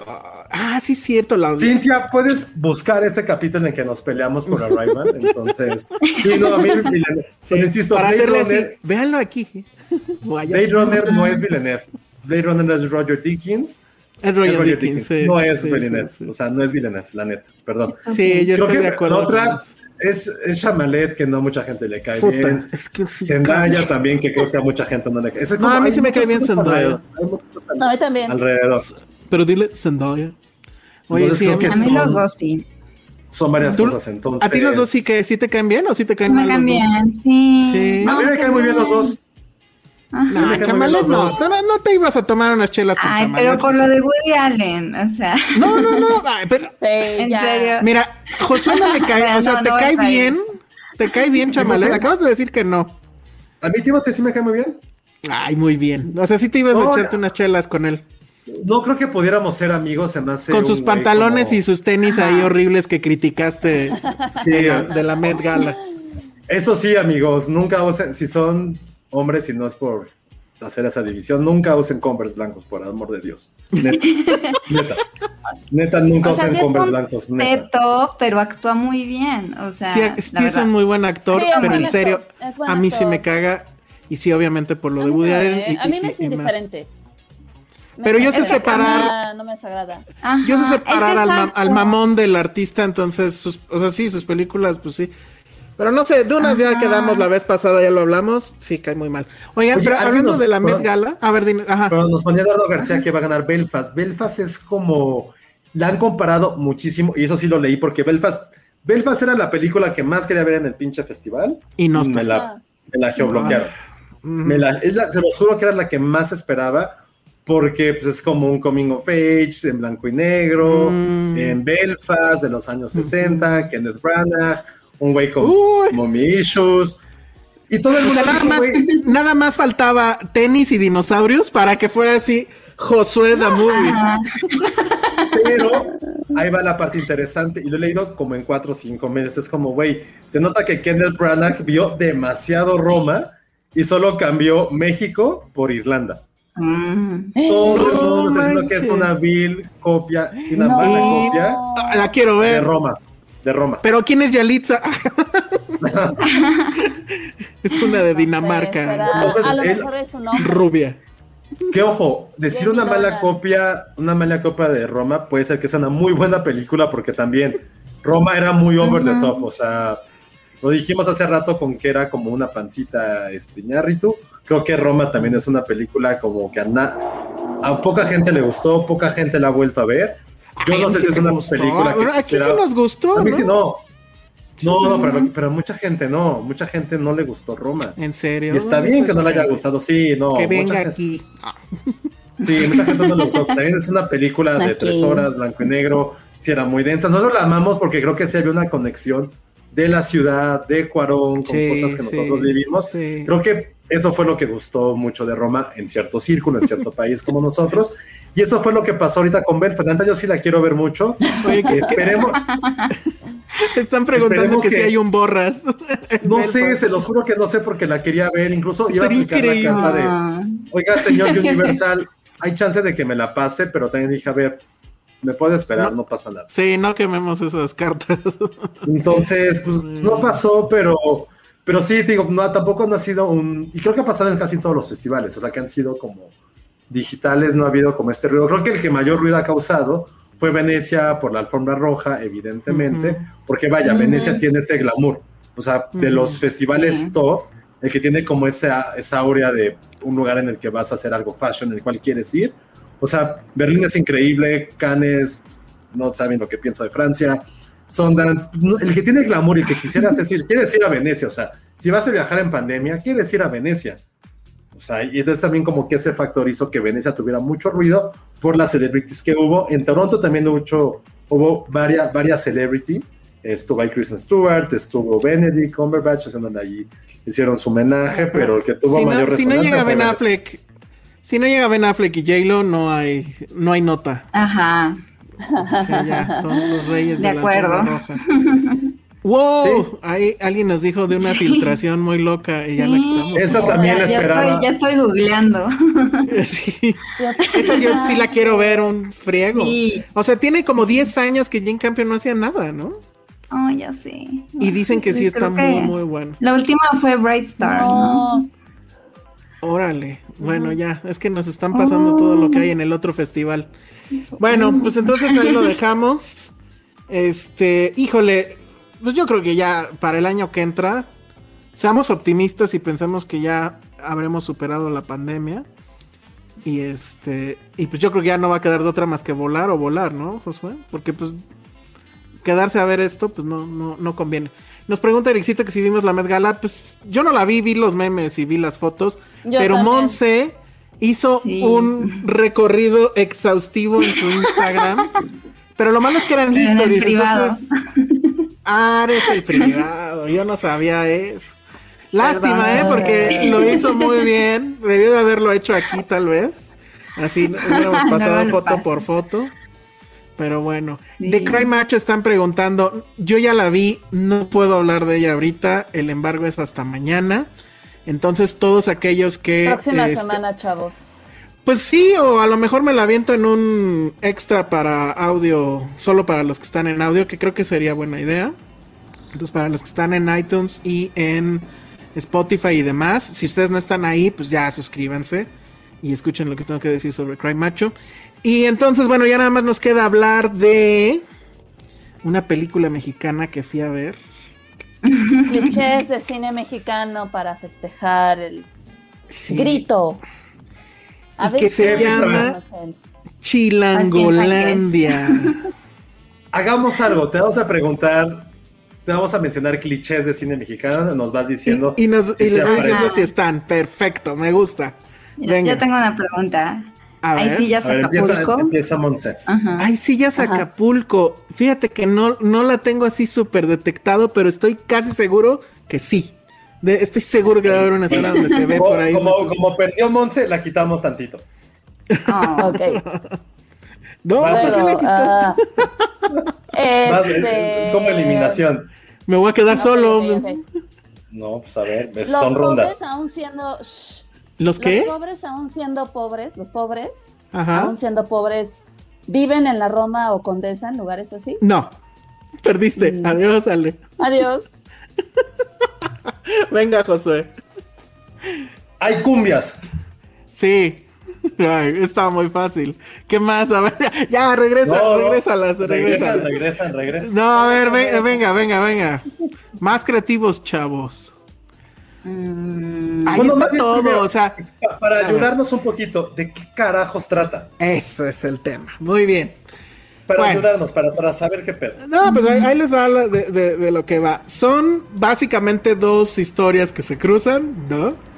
Ah, La- Hay, la primera sí es definitivamente más interesante que la segunda, o por lo menos para mí. La primera es, es una familia, este, mamá, papá, hijo, que viven, creo que, ay, no me acuerdo si es Iztapalapa o algo así.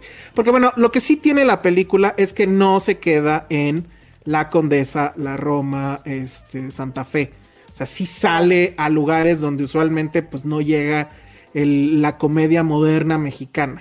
¿no? Entonces, bueno, está esta familia que él, la verdad es que no tengo idea qué actor es y creo que no es este, ya estamos hablando de Chilangolandia. Bueno, está esta mujer que es la Chupitos, se conoce como la Chupitos, pero no está haciendo Ay, ese papel.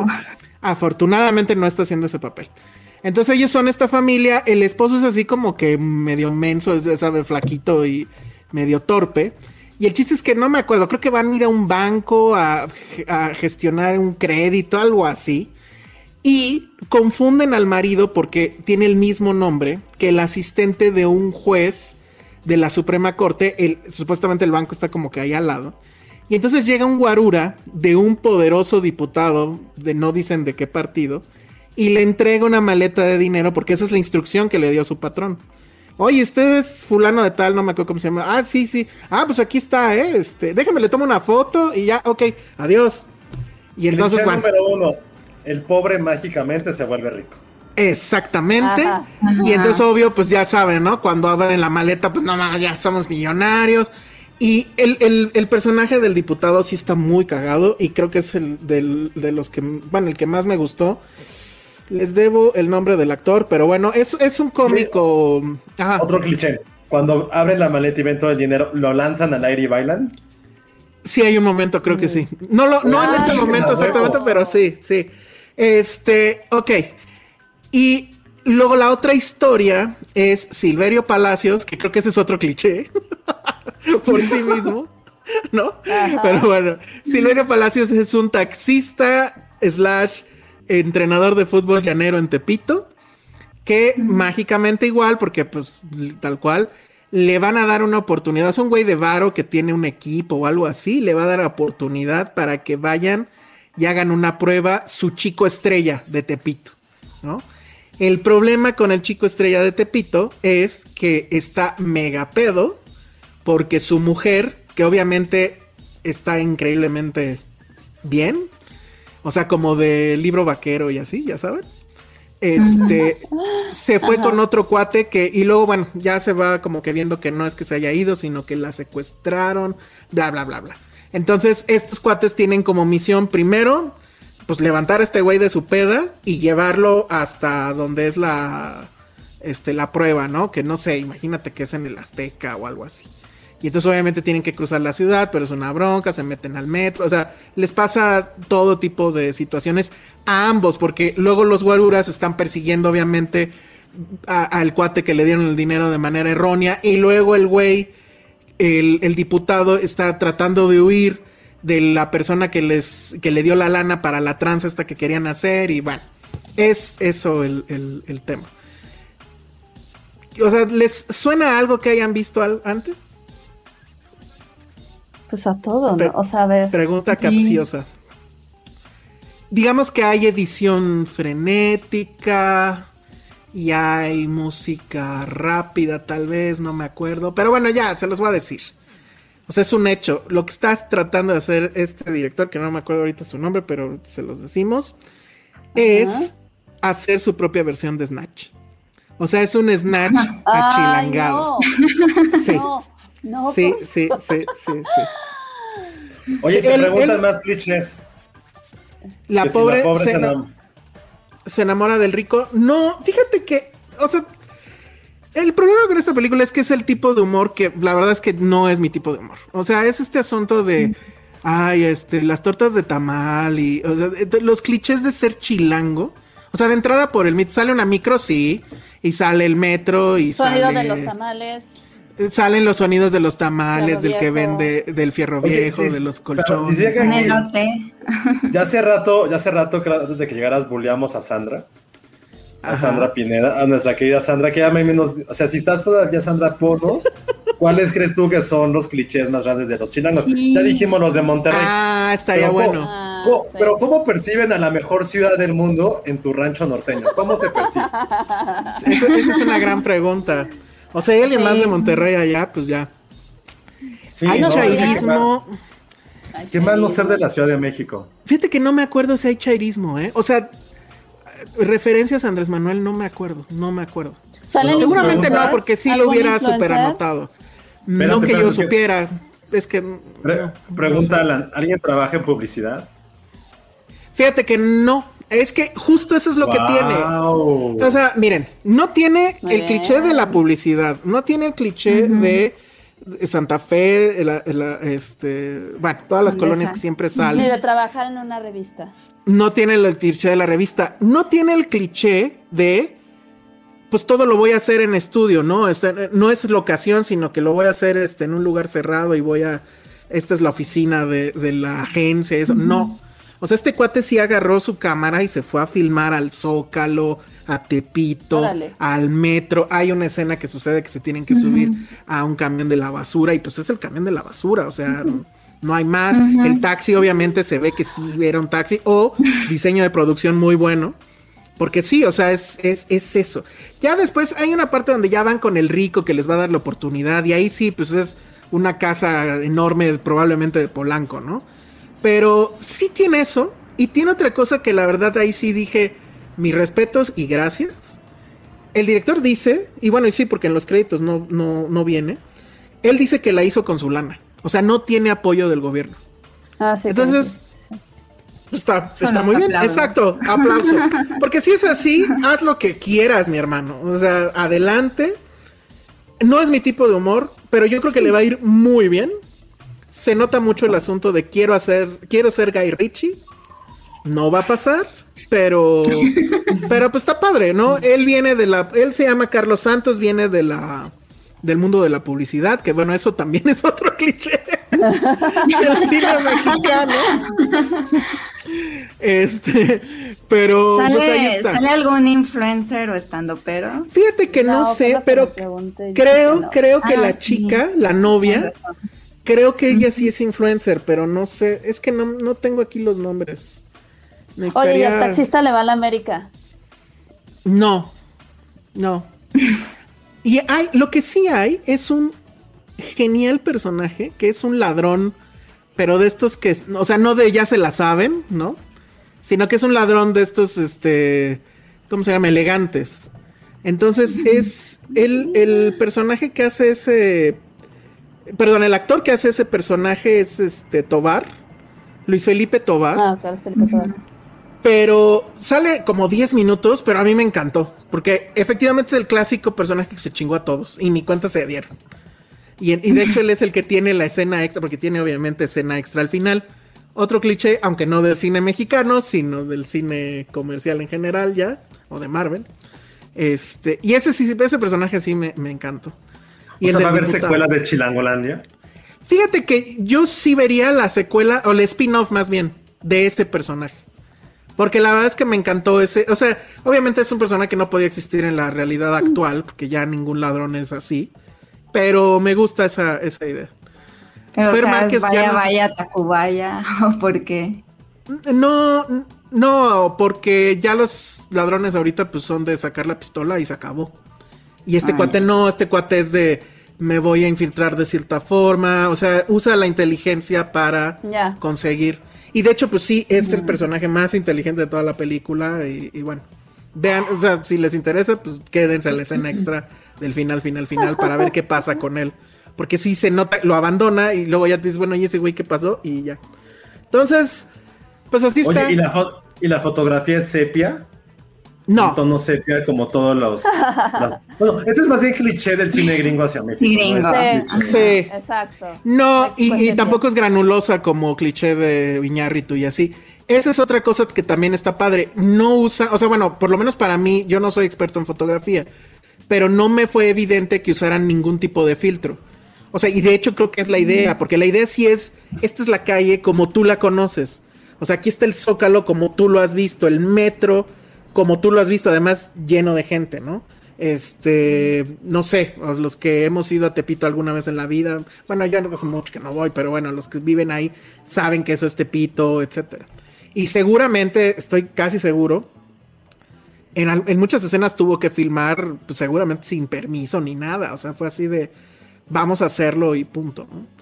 Entonces, Oye, este, siento, siento que no la destrozaste tanto. Creo Es que- que... a diferencia, no, a diferencia de muchas Te películas, ablandaste. no, no, no, no, siento que la publicidad, el nombre, el póster y los personajes como de entretenimiento que están ahí son tan de la mierda sí, que eso opaca a una película que a lo mejor si hubiera tenido como otro tipo de marketing, otro tipo de nombre, pudo haber sido más allá de una película promedio quizá. Ahora, sí tiene este tema de, por ejemplo, los pobres, pues ya sabes, a lo mejor eso sí hablan cantadito y pues les va mal y no, y lo de la bolsa con dinero y no sé. Pero hay cosas cagadas como, o sea, bueno, más o menos cagadas, como por ejemplo, el matrimonio tiene un, un eh, hijo adolescente que está todo el día metido en su cuarto transmitiendo por YouTube o TikTok o algo. Entonces hay un momento en que los guaruras llegan a la casa y algo así. Y este güey ni idea porque está todo el tiempo con los audífonos transmitiendo por YouTube, etcétera. Entonces, pero, pero sí son esos, e- esa forma de, de ver a México, que no es que no exista, pero hay un tono ahí. Sí le reconozco que no quiso hacer el, el- el ricos contra pobres. Más bien es el ricos contra, eh, más bien es corruptos contra honestos. Porque es el, el- el político culero y es este el empresario culero y, y hay un- algunos mafiosillos que se los sacó pues de la manga de, de Guy Ritchie, ¿no? Pero ese tono de que la gente, o sea, el cliché de que los pobres van a comprar a, a- bueno, ya no es en Electra, es en Coppel, ¿no? Y que compran No. a pagos y, ajá, y, y que compraron refrigeradores así como el máximo de un, o sea, eh, creo que sí hay Ah. ahí un, un clasismo eh, eh, Sí, está medio subyacente. anaya, ¿no? Así de... Un poquito, un Sí, que poquito. aparte van a tener dinero y se lo van a gastar en Ajá, caguamas. ajá, exacto. Sí tiene esa parte. Y sí, pues eso no está padre. Pero sí le reconozco todo lo demás. O sea, toda la campaña y hasta el título, que sí es horrible, que es así de huye. Pero, pero a lo mejor si lo hubieran manejado de otra forma, probablemente funcionaría. Entonces, sí le reconozco esas cosas, que no haya caído en todos estos clichés que, que sí son como de cajón de la comedia mexicana reciente, pero pues carga otros tantos, ¿no? De otra forma de hacer las cosas. Yo creo que va a ser un hitazo, ¿eh? O sea, yo sí creo que le va ¿Cuándo a ir súper bien. Ya este fin de semana, pues justo para el puente. Bueno, hoy o mañana seguramente. Ah, claro, el podcast. 16 es mañana. es Exacto. mañana Y además, pues el Ah. asunto del orgullo mexicano, ¿no? Eh, Claro. y somos Pero no nos, como, no nos, como los chilangos, no sé si llame la atención en Justo el lo que iba a resto de decir. la República. Exactamente. Ah, pues a lo mejor, no sé. Pero como no es un humor que... Es que no sé, o sea, como que siento que al final todo se reduce a... Nadie ha podido entender la fórmula de nosotros los nobles. No. Que esa película, la verdad es que es una gran película. O sea, yo me acuerdo muy bien que Josué estaba completamente renuente a verla, por obvias razones. Y la vio y sí le gustó. Digo, no que le encantara ni nada. Pero Sí la puedo ver, la puedo ver más que Roma. O sea, si está Exacto, en la tele, es- la dejo. Exacto, exacto. Tiene eso. Sí, sí. Tiene eso. Sí. Y, y- y siento que como que muchos directores intentan por ahí y no pueden. Este cuate pues se fue por otro lado, ¿no? Que pues es copiar a Guy Ritchie, pero bueno. ¿Cuál es Pero la mejor película? superarla, entonces. Sí, no, no, no, no sí. hemos superado a nosotros los. Yo creo que ni el propio director, ¿cómo se llamaba? Lasraki, ¿no? El hijo de Lasraki. Sí. Ajá. Este, No. lo ha podido, ¿no? Ni en las series, ni, ni nada. Pero es mejor que mis reyes contra Godines. ¿o? Sí. Sí. Sí, Pero es que ese, es que ese sí era. Digo, sí hay mucho chiste meme, pero el otro sí era. Era dos horas de pende. O sea, sí, no, no. No, sé, yo, yo terrible. la verdad, y, y esto sí lo voy a poner siempre, prefiero mis rayos contra Godines, no han, no han gusto personal, pero incluso como de propuesta, que a Cindy la regia, la neta. O sea, Cindy la regia siento que sí es una tomada de pelo completamente. Se los juro que, ojo, y no digo que es una mala película, no entiendo cómo hay gente que le pudo gustar esa película. O sea, fui con gente en la oficina y fue, o sea, y gente que es como, no, no hardcore feminista, pero sí está muy metida. Es como, güey, esta es una mierda. O sea, escuchado por, o sea, no las voy a citar, no voy a decir su nombre, pero la estoy citando. Que sean, güey, esta es la pendejada más, este, como condescendiente, más como de que hubo con el feminismo, era Cindy la Regia. Por lo menos Y los Godínez, güey, se tomaban en serio que eran una broma. Y acá Se también, ¿eh? tomaban en serio O que era sea, una maldita broma. ya con, poniéndolo en con ese- coyuntura, ajá. con temas estúpidos, sí. Sí. La verdad, mi Cindy la Regia, o sea, a mí me da igual, pero fue cuando dije, güey, no. O sea, a mí se me hizo muy estúpido la forma en que retrataban muchas cosas.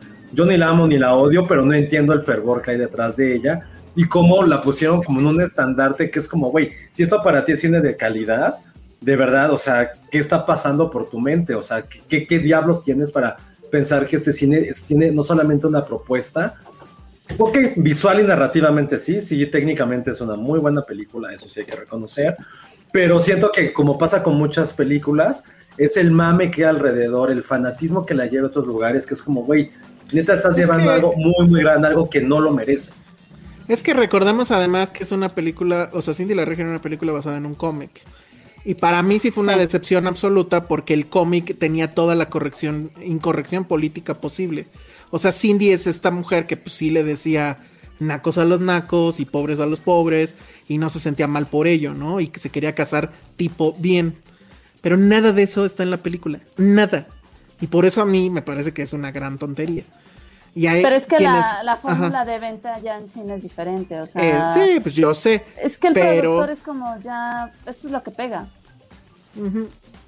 Nos está preguntando Pedro Ramírez, ¿cuál es la mejor película de Guy Ritchie para ustedes? Pues es, sí es Snatch, Pues ¿no? es que, pues es que tampoco hay donde más moverte.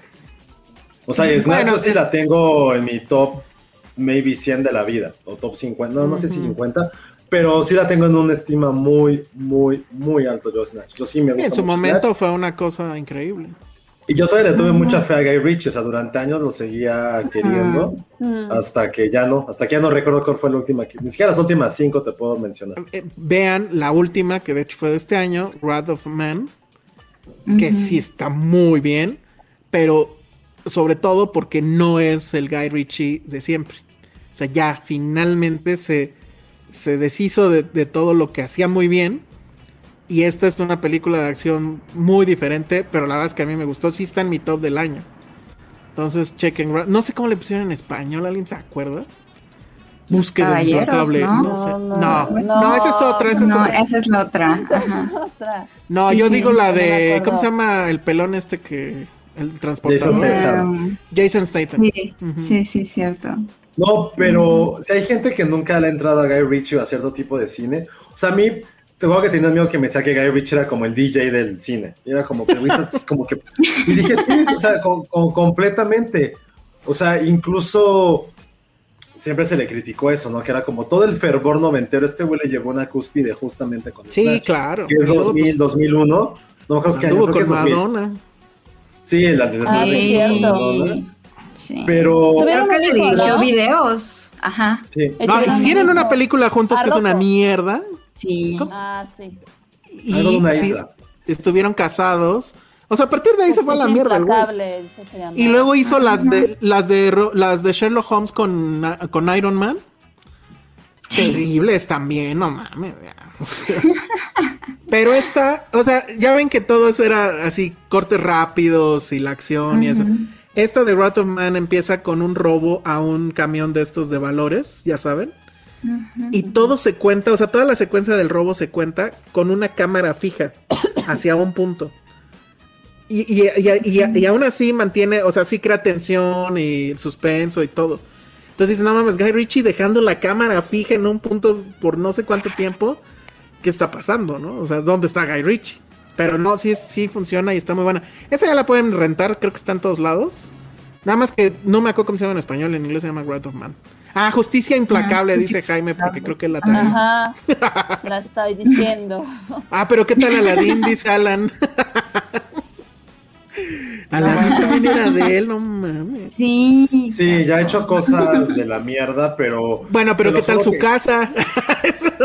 ¿Qué tal su alberca? ¿Eh? ¿No? Sí. Rock and roll sí me gustó, la verdad. Sí, lo que- decir rock and roll de ese Inter de esposas, Ajá. Snatch es la más decente. Y la de two, two Guns and Two Smoking Barrels, algo así, ¿no? Lock, Stock and Two Smoking Lockstock, exacto. Esa también se que es la que es la primera, es su ópera Ujú, prima. También es muy del estilo a Snatch, o sea, Snatch es prácticamente como una secuela mucho mejor eh, dirigida y mucho más di- divertida. Pero es justo, ese era un director divertido.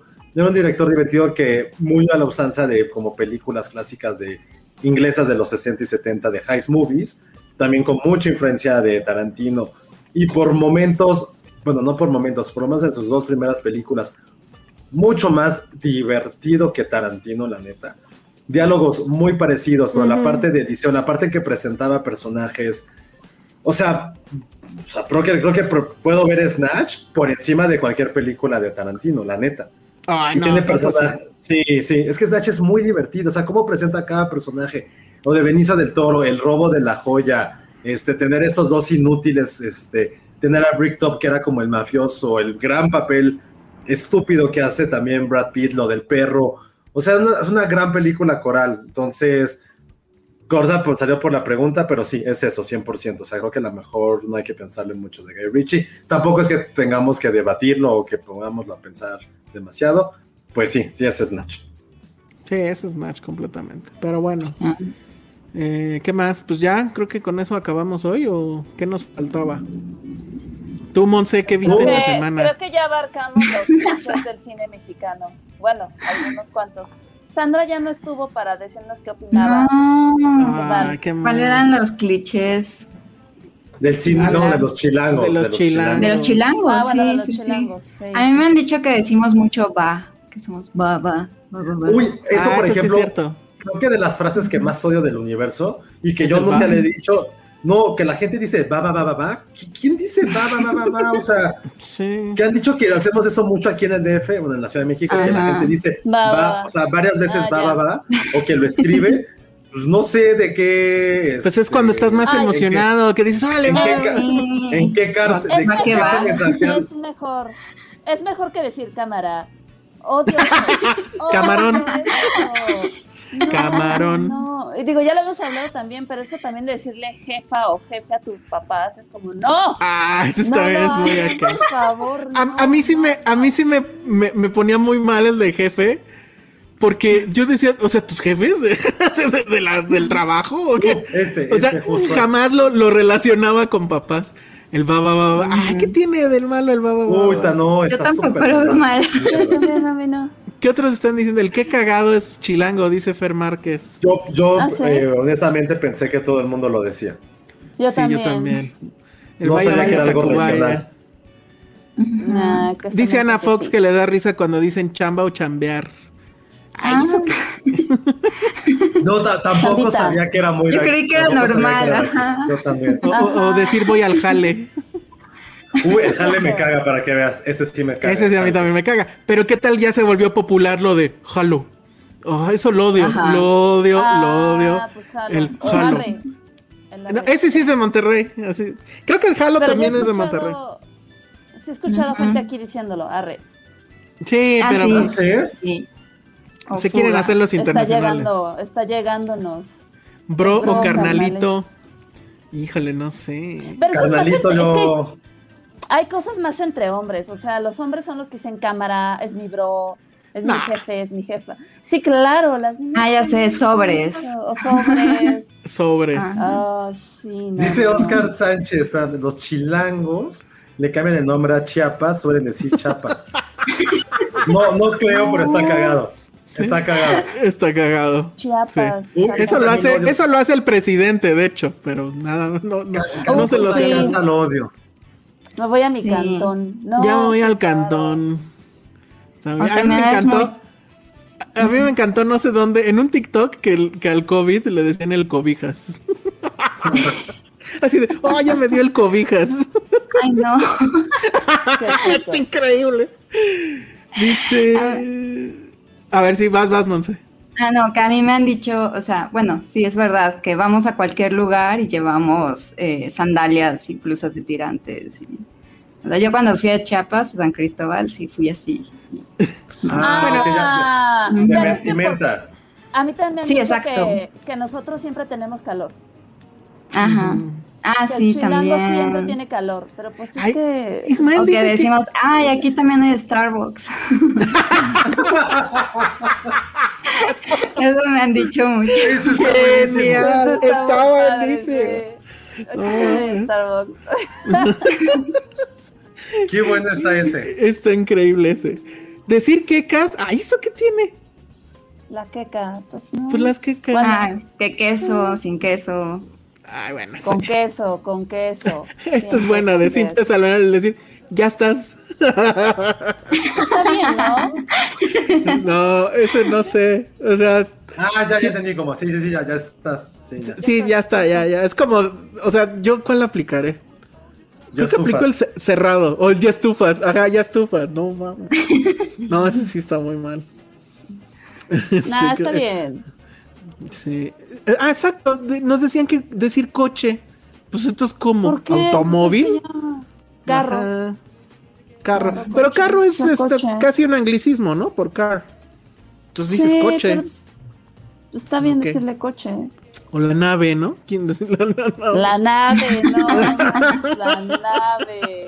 Está ochentero. Creo que ¿quién, quién, quién- a, a quién debiéramos haber invitado para esto? ¿Quién sí hablaba muy así? Ah, yo pensaba que tostón. hablar de No, de, de chilango, chilango. No conocemos a Ay, nadie que ¿sabes- hable así. ¿sabes El me- no hablaba ¿sabes así. qué me molesta? ¿Sabes qué me molesta? Cuando dicen, préstame un varo. ¿Por qué varo? No, no, no. 20 varos, 100 Préstame- varos. préstame un Ay, varo intenso. No, no, no, ¿por qué varo? Eso sí no me gusta. No, nunca me gustó. Una Es feria. un peso, peso. Ana Fox es del norte, ¿verdad? No sé, Ana. Fox eres del norte. Sí, Ana. Como que les caga lo, lo de carros. Sí, eso sí me ha Coche, tocado coche, mucho. coche. Sí. Yo, lo no, que sea. no sé, el carro, el coche, digo los dos. ¿Cómo ¿no? que? Cuando me- ¿Cómo que cambiamos la T por la C? No sé No a qué se refieren. No. Dice los chi- No Sí, cambiamos. una- Ah, Como ejemplo, gusta. En vez de Tláhuac. Ay, no. Ah, pues. No. Pues, ¿Quién con quién habla? ¿Quién, quién dice clava? Pero me encanta el tono en que lo dijo Ale. Pues con quién hablan. Es que no. Sí, ¿qué pedo? Pues, Conmigo no están hablando, yo se las digo así, conmigo no están hablando. Me invita. Sí, no. Como- Ah, que en Monterrey sí dicen carro. Ay, güey. Normal. Ese, ese, por ejemplo, no, no, no, no creo que sea muy de aquí. O sea, sí son sinónimos muy ocupados, coche y carro. Ajá. Nos preguntan que si todos somos de CDMX, de CDMX. Pues sí, sí, ¿no? Sí. O sea, original, de cepa, pues. Ajá. Esto sí, para que esto sí es bien castroso. Dice, apenas llegan a un estado costero, quieren ir a la playa. Pues claro. Pues sí. Que Sí. eso yo siempre lo he dicho. el privilegio. nosotros. Exacto. O sea, En Semana Santa, ustedes amigos de es como provincia, ustedes quieren venir al Starbucks y nadie les dice nada. ajá, o, o- o vienen al concierto. o se vienen. No, Krispy Kreme, Krispy Kreme. gracias, Krispy Es lo que iba a decir. Ustedes no tienen, ni- o sea, la gente de provincia no tiene ni un solo argumento de si decimos algo malo. Eran los ridículos que en el aeropuerto compraban sus cajas de Krispy Kreme. No los estamos criticando, pero es como un common, o sea, que porque decimos coche, ustedes cargaban Krispy Kremes, neta. O sea, un poquito, Ay, un poquito de madre. Kreme. De, de ambas partes. Sabemos que sí, a veces decimos varo o cantón, bueno, eso, pero güey, las Krispy Kremes de ustedes, neta, eso está cabrón. Chale. Chale sí lo usamos mucho, ¿no? Chale, pero está bien, chale se acepta. Pero Chávez no lo ocupa en ningún otro lugar. ¿Quién sabe? Ahí díganos. No sé. El Fruxi. Pero ya ni, usa- El ya ni, ya ni La sucede el. Fruxi, ¿no? La pizza. Pizza sí he escuchado. Hijo, sí está terrible. Ah, está muy terrible. Oye, creo que esto creo que sí lo digo yo mucho. Órale, va. Ah, ¿ya ves? No, no, no, no lo digo, pero siento que es como una de las Ahora cosas di- que digo como, como en WhatsApp del trabajo, que diga, "Ah, órale, Ajá. sí, sí, va, yo lo hago. Ahora di, sí órale, va, va, va, va, va. Puta, no. Órale, va, va, va, va. Es que según yo es esto, el va, va, va, va es de WhatsApp. Y pues es como. Para de- en vez de decir va con negritas, como no hay negritas, pues lo tienes que repetir. En fin, Saraí, ya no sé, no entendí quién nos dijo ridículos, pero bueno, dejemos ahí. Yo O sea, tampoco. creo que más promoción a Chilangolandia nadie le ha hecho. Ah, y sí quería yo aclarar esto, ¿eh? Porque la verdad es que tengo entendido que el gran eh, eh, estreno mexicano es, ¿cómo se llama esta película de... mm, Ay, a ver, ahorita a decir cómo se llama. Pero hay otra película mexicana que se estrena este fin de semana. Y la verdad yo sí le tenía muchas, muchas ganas. Pero la distribuidora nunca me peló. Entonces, pues ni modo, no la pude, no la pude este, ver. Entonces por eso pues tuvimos que recurrir al segundo estreno mexicano. Que justamente era Chilangolandia. Noches de Fuego se llama, ¿no? Mm. Noche Sí, de Fuego. Tatiana. De Tatiana Ah, Hueso. que- Tatiana Hueso sí tiene este, su ópera prima eh, documental, eh, es, es un trabajo mayor. Y me comentan que Noche de Fuego sí está muy bien. Yo no sé si la semana que entra, pues, ¿te vas a lanzar al cine o qué? ¿Quién Digo, ya? no sé. No, pues ¿quién se va a lanzar al cine a verla? Ese es el tema. ¿no? Está, está la cosa, ¿no? No sé, a lo mejor yo sí este, me arriesgo, pero no sé. Entonces, bueno, eso fue. ¿Qué más? Este, Pues ya. pues ya para irnos, Viva pues ya. México. No, nada más, este, sí vi yo, este, mm, Sins of a Marriage, el primer episodio que es como que la serie premium de ahorita de HBO Max, ya que se acabó, este, mm, Lotus. Y eh, obviamente, pues es el remake de, de la de Bergman, la homónima de Bergman, que también era serie originalmente y luego creo que hubo un edit como película. La serie creo que eran cinco capítulos de una hora, o sea, cinco horas. Y esta, la verdad, no tengo idea si va a ser igual. Es probable que sí, porque el nombre de los capítulos es igual al nombre de los capítulos de la de Bergman. Eh, como todos saben, está Oscar Isaac y está Jessica Chastain. Jessica Chastain. Y estuvo ahí, en- estuvieron en esta alfombra roja de Venecia, justamente, ¿no? Donde Oscar Isaac prácticamente se la estaba literalmente comiendo a Jessica Chastain. Donde le besó la axila a, Ch- a le, Jessica. le besó la, axila a Jessica Pero estaba Chastain. al lado la esposa, ¿sabían? Exacto, ese es el tema, porque, porque Patty, porque Patty se puso así de, ¿cómo es posible si él es casado? Y creo que ella también, ¿no? Sí. Bueno, no sé, Sí. pero es así de, él es casado, él- le va a tocar sofá en la noche. Ay, Oscar Nah, Isaac, por Dios, ni Por. Dios. Es como Exacto. sofá, pero sofá de otras 40 mujeres, iba a decir. No, Es más, bueno. Sofá de Jessica Chastain hubiera dicho. Bueno, pues resultó que en toda esa escena, efectivamente, o todo lo que se vio en esa alfombra, la esposa estaba eh, tras bambalinas, pues, o al ladito casi. O sea, fue con su consentimiento. Nada, pues fue un stunt publicitario buenísimo, ¿no? Y lo único que les puedo decir es, eh, ah, digo, sí es a lo mejor una serie que va a un público más adulto, no por otra cosa, sino por el tema, que pues obviamente son los matrimonios, si no están casados, pues no- igual no les interesa tanto. La verdad es que está impresionante la manufactura, la cámara es, sí trata de emular lo que hace eh, Bergman, la, la escena inicial que es como que muy, muy famosa, es ellos dos a cuadro en un, eh, los están como entrevistando en la original para una revista femenina, pero es un plano secuencia de, no sé, 15 minutos, diálogo larguísimo. Y aquí pasa una cosa muy rara, que primero vemos a Jessica Chastain y la cámara la va siguiendo y tú ves que son como los sets y ves a la gente con cubrebocas porque se filmó pues en pandemia. Se pone, eh, llega hacia, a, a- es el baño creo, y entonces ya la cámara se fija, pero como si todos los demás desaparecieran y empieza la serie. O sea, te está diciendo que todo es ficción, pues, pero no entendí por qué hicieron eso, pero está muy padre. Y se sigue en ese mismo plano secuencia. Los dos actúan tremendo.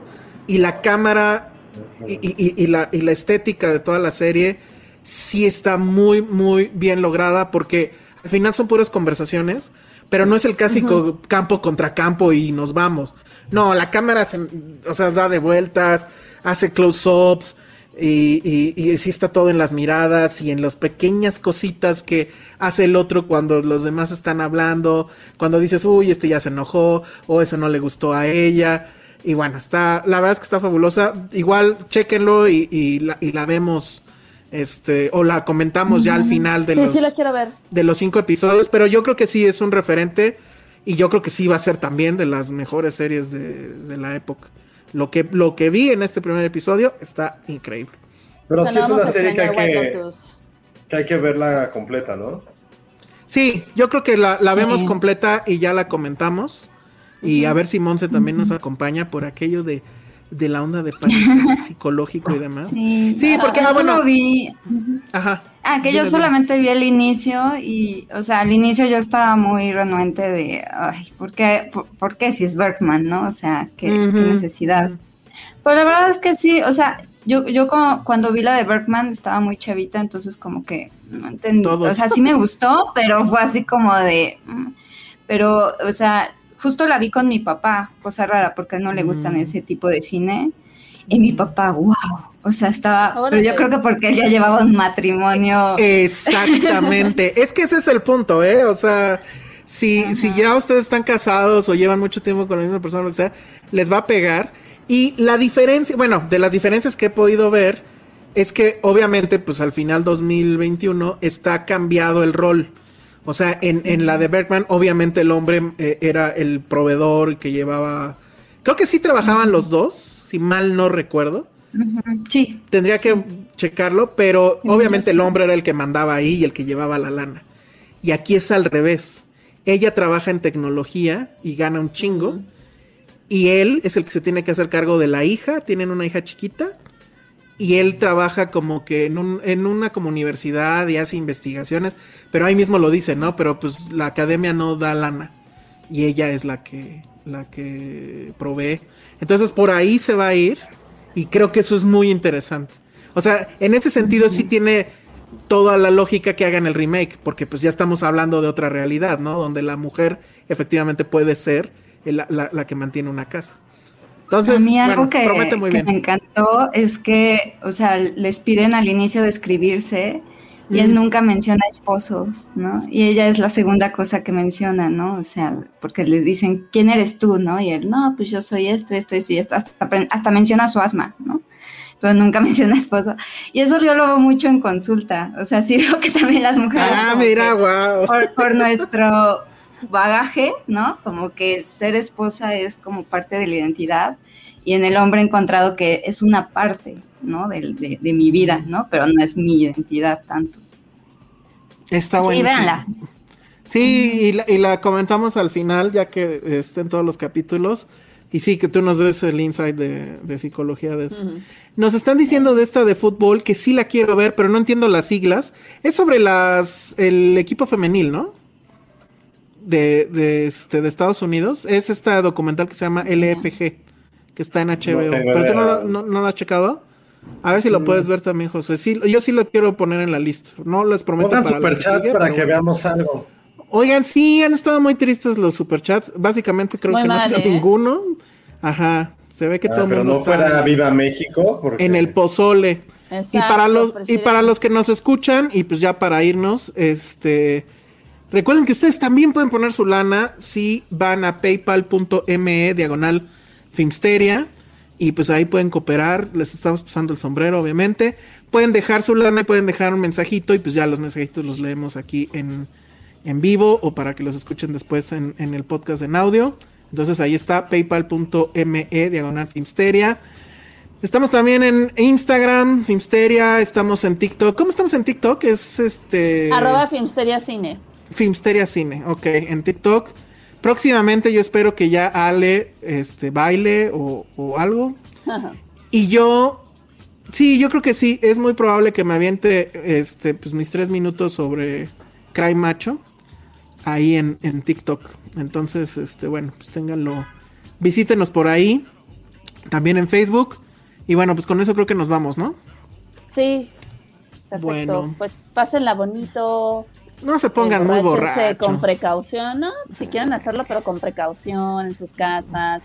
Seguimos en pandemia, no lo olviden. Sí, no vayan al Este, Zócalo, luego le roban la cartera a un hombre. ajá, este. Todo terrible. y pues coman rico. Exacto, muy bien. Bueno, redes sociales, Monse. Estoy en arroba cine en el diván en Twitter y también mencionarles que este eh, va- en Serie B vamos a tener probablemente el 24 un festejo, ¿no? Ya les estaremos avisando el horario y va a haber muchos juegos, sorpresas, entonces estén como atentos. Mira, está increíble. Muy bien. Oye, el 20. creo, yo, yo pensé que no funcionaba eso, pero creo que hay que mencionar lo del superchat desde temprano, porque justo ahorita acaba de caer uno de un nick Pero que no sí puedo pronunciar. Smoca, moca, moca, moca, moca. Muy bien. Smoca, moca, moca, zeta. ¿eh? Ah, Como el baba baba baba. Ah. es como el va, va, exacto. Gracias, Smoca, moca, moca, zeta. Lástima que no dejaste eh, No mensaje. mensaje. Nos está diciendo Magda Aguilar que hablemos de Scenes from a Marriage. Ya hablamos de ella. Pues. El último que hablamos. Sí, Magda. Regresale. Creo que apenas Sí. le pusieron. ¿Será que hay gente que son- hola, José. Yo creo que Son es gente que llegó.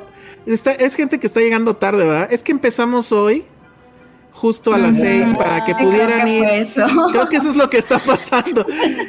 Hoy empezamos a las seis para que ustedes pudieran tomarse sus tequilazos sin mucha bronca. Exacto. Pero bueno, Ericito insiste con Ted Lasso. Pues es que, ¿qué ha pasado con Ted Lasso? Yo no he visto nada ya. Yo no vi Se dan el, chance. Ericito. Sí, danos sí, chance porque, porque Danos andábamos viendo. Hay muchas Le- cosas. Estábamos viendo Lego Masters. Ajá. Pero bueno. Y Toronto. Pero sí está hecho un desorden, ¿no? Ted Lasso. O sea, bueno, Sí, ya, o menos. de plano. No. Y fuertes declaraciones. a, a mí me encanta, o sea, tiene mucho corazón, yo lo dije, pero pero sí de pronto como que Sí, la segunda temporada está no muy rara, ¿no? y, los personajes luego se contradicen. y- Bueno, claro. este último sí me gustó mucho. Nada más que no lo han visto ellos. No sé si tú ya lo viste, Mons. el de creo que sí, sí, sí lo vi, sí. De que la, Sí, sí, chi- sí. de la, la psicóloga justo se cae de la Sí, sí, sí, eso. sí, sí, sí. Sí, sí me gustó. Ese sí me gustó. Nos están sí, preguntando también por What If. Ya lo comentamos, Vamos. pero este al final igual hacemos un, un recap. ¿Cuándo llega Green Knight Amazon? No sé. ¿Y por qué le preguntan a Ale? Porque era mía. ¿Cuándo llega, Ale? La verdad nos. La verdad ignoro, ahora sí que no sé qué pasó en esta ocasión. Bueno, sé que todo el mundo la quiere ver, pero en cuanto salga sí véanla, vale la pena, de verdad. Está Está bueno. bien. Bueno, ahora sí ya nos vamos porque, pues sí, perdón para los que llegaron en el horario habitual de siete y media. Pero pues es que, pues sí, eh, para que se fueran a su fiesta mexicana. Muy bien, redes sociales, Ale, Arroba Ale Kazagi. Josué. Arroba Josué Corro. Muy bien, yo soy el Salón Rojo. Vean Scenes from a Marriage y vean Lego Masters. Sí se ve que está buenísimo eso. Sí, véanla, véanla. Yo justo voy a correr a ver dónde. Súbanos consigo. fotos de qué les trajo don Miguel Hidalgo y Costilla mañana. Ah, estaría increíble. A ver qué les trajo. Sí, de su comida, este, los regalos, no sé. Qué tontos. ¿Qué te po- cimarrón. Ajá, de borregos y marrón. ¿Qué te podría regalar Miguel Hidalgo? No sé. Un estandarte Un de la tamarindo. Un tamarindo. Un tamarindo. Bueno, no sé, ya, ya. Dejémoslo ahí porque si no vamos a empezar a hablar de comida otra vez. Bueno, Sí, adiós. sí. Adiós. Adiós. Ay.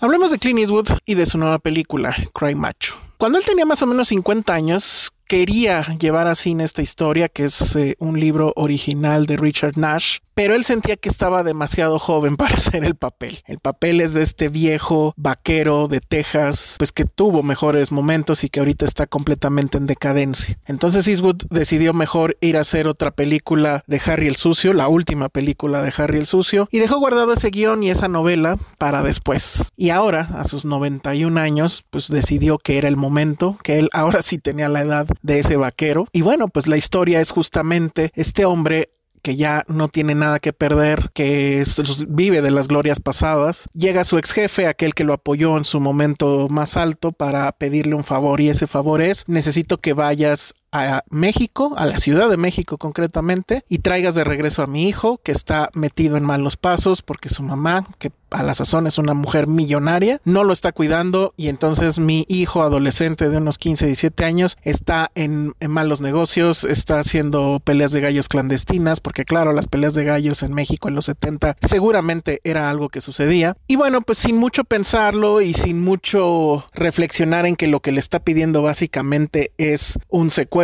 Eastwood viene a la Ciudad de México, el personaje de Clint Eastwood viene a la Ciudad de México, se encuentra sin mucho problema con este adolescente y tampoco sin mucho problema lo lleva de regreso a Texas. Este adolescente se llama Eduardo Minet, es un actor emanado de La Rosa de Guadalupe, que la verdad es que no lo hace mal, pero tampoco lo hace muy bien, pero creo que lo que tiene es pues las agallas de plantarse ante una leyenda como Clint Eastwood y hablar mal inglés para justificar que bueno lleva mucho tiempo en México. Y bueno, pues así va la historia, es un road trip sin mayores aspavientos, con ligeras complicaciones que se van a arreglar de la manera más sencilla y con un deus ex machina potente que todo momento está sucediendo, es decir, todo el tiempo el guion está creando situaciones que son convenientes para la trama, para no complicar demasiado a este hombre de noventa y tantos años y su eh, acompañante adolescente y además el famoso gallo, el gallo de pelea de este chico, que es justamente el que le da nombre a la película y que se llama Macho. Entonces, bueno, pues lo que tenemos aquí es una cinta que francamente el problema que tengo es ese guion, ese guion tan frágil como el actor,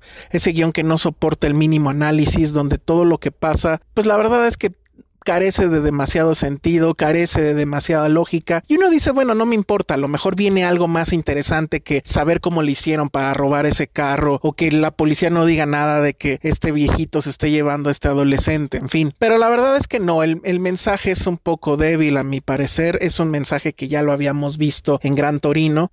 Lo que sostiene a la película, francamente, es nuestra hambre de volver a ver a Clint Eastwood como sea. Tiene 91 años, sabemos que probablemente esta podría ser su última película, ojalá no. Y eso nos anima, nos anima ese momento donde nos da un pequeño guiño y pensamos que está a punto de ponerse un poncho. Nos emociona esos pequeños segundos donde toma un arma y el encuadre sabemos cómo es y sabemos que ahí está Clint Eastwood. Nos gusta este mensaje donde el hombre que para en Hollywood fue la imagen más alta de, de- lo que es un macho, de lo que es un hombre rudo, fuerte, que no va a preguntar dos veces, que él nos diga que todo eso no importa, porque al final lo que importa, pues es estar con los que uno quiere, tener a la mujer, tener a los hijos y vivir felices. Yo sé que eso para los adolescentes y para la nueva generación es absolutamente nada. Yo sé que esas son habladurías de un viejito, pero resulta que ese viejito básicamente inventó Hollywood, básicamente es una leyenda, básicamente nos ha dejado grandes películas y Digo, revisen su filmografía. Le pasa un poco como a Woody Allen. Al parecer ya no puede dejar de filmar y ojalá no suceda. Entonces, bueno, Cry Macho no, no es lo mejor de su filmografía, pero Clint Eastwood sigue siendo un personaje enorme, una leyenda. ¿Y quién soy yo para decirle nada a una leyenda? Nos escuchamos en la próxima. Dixo presentó Filmsteria con Penny Oliva, Alejandro Alemán y Josué Corro.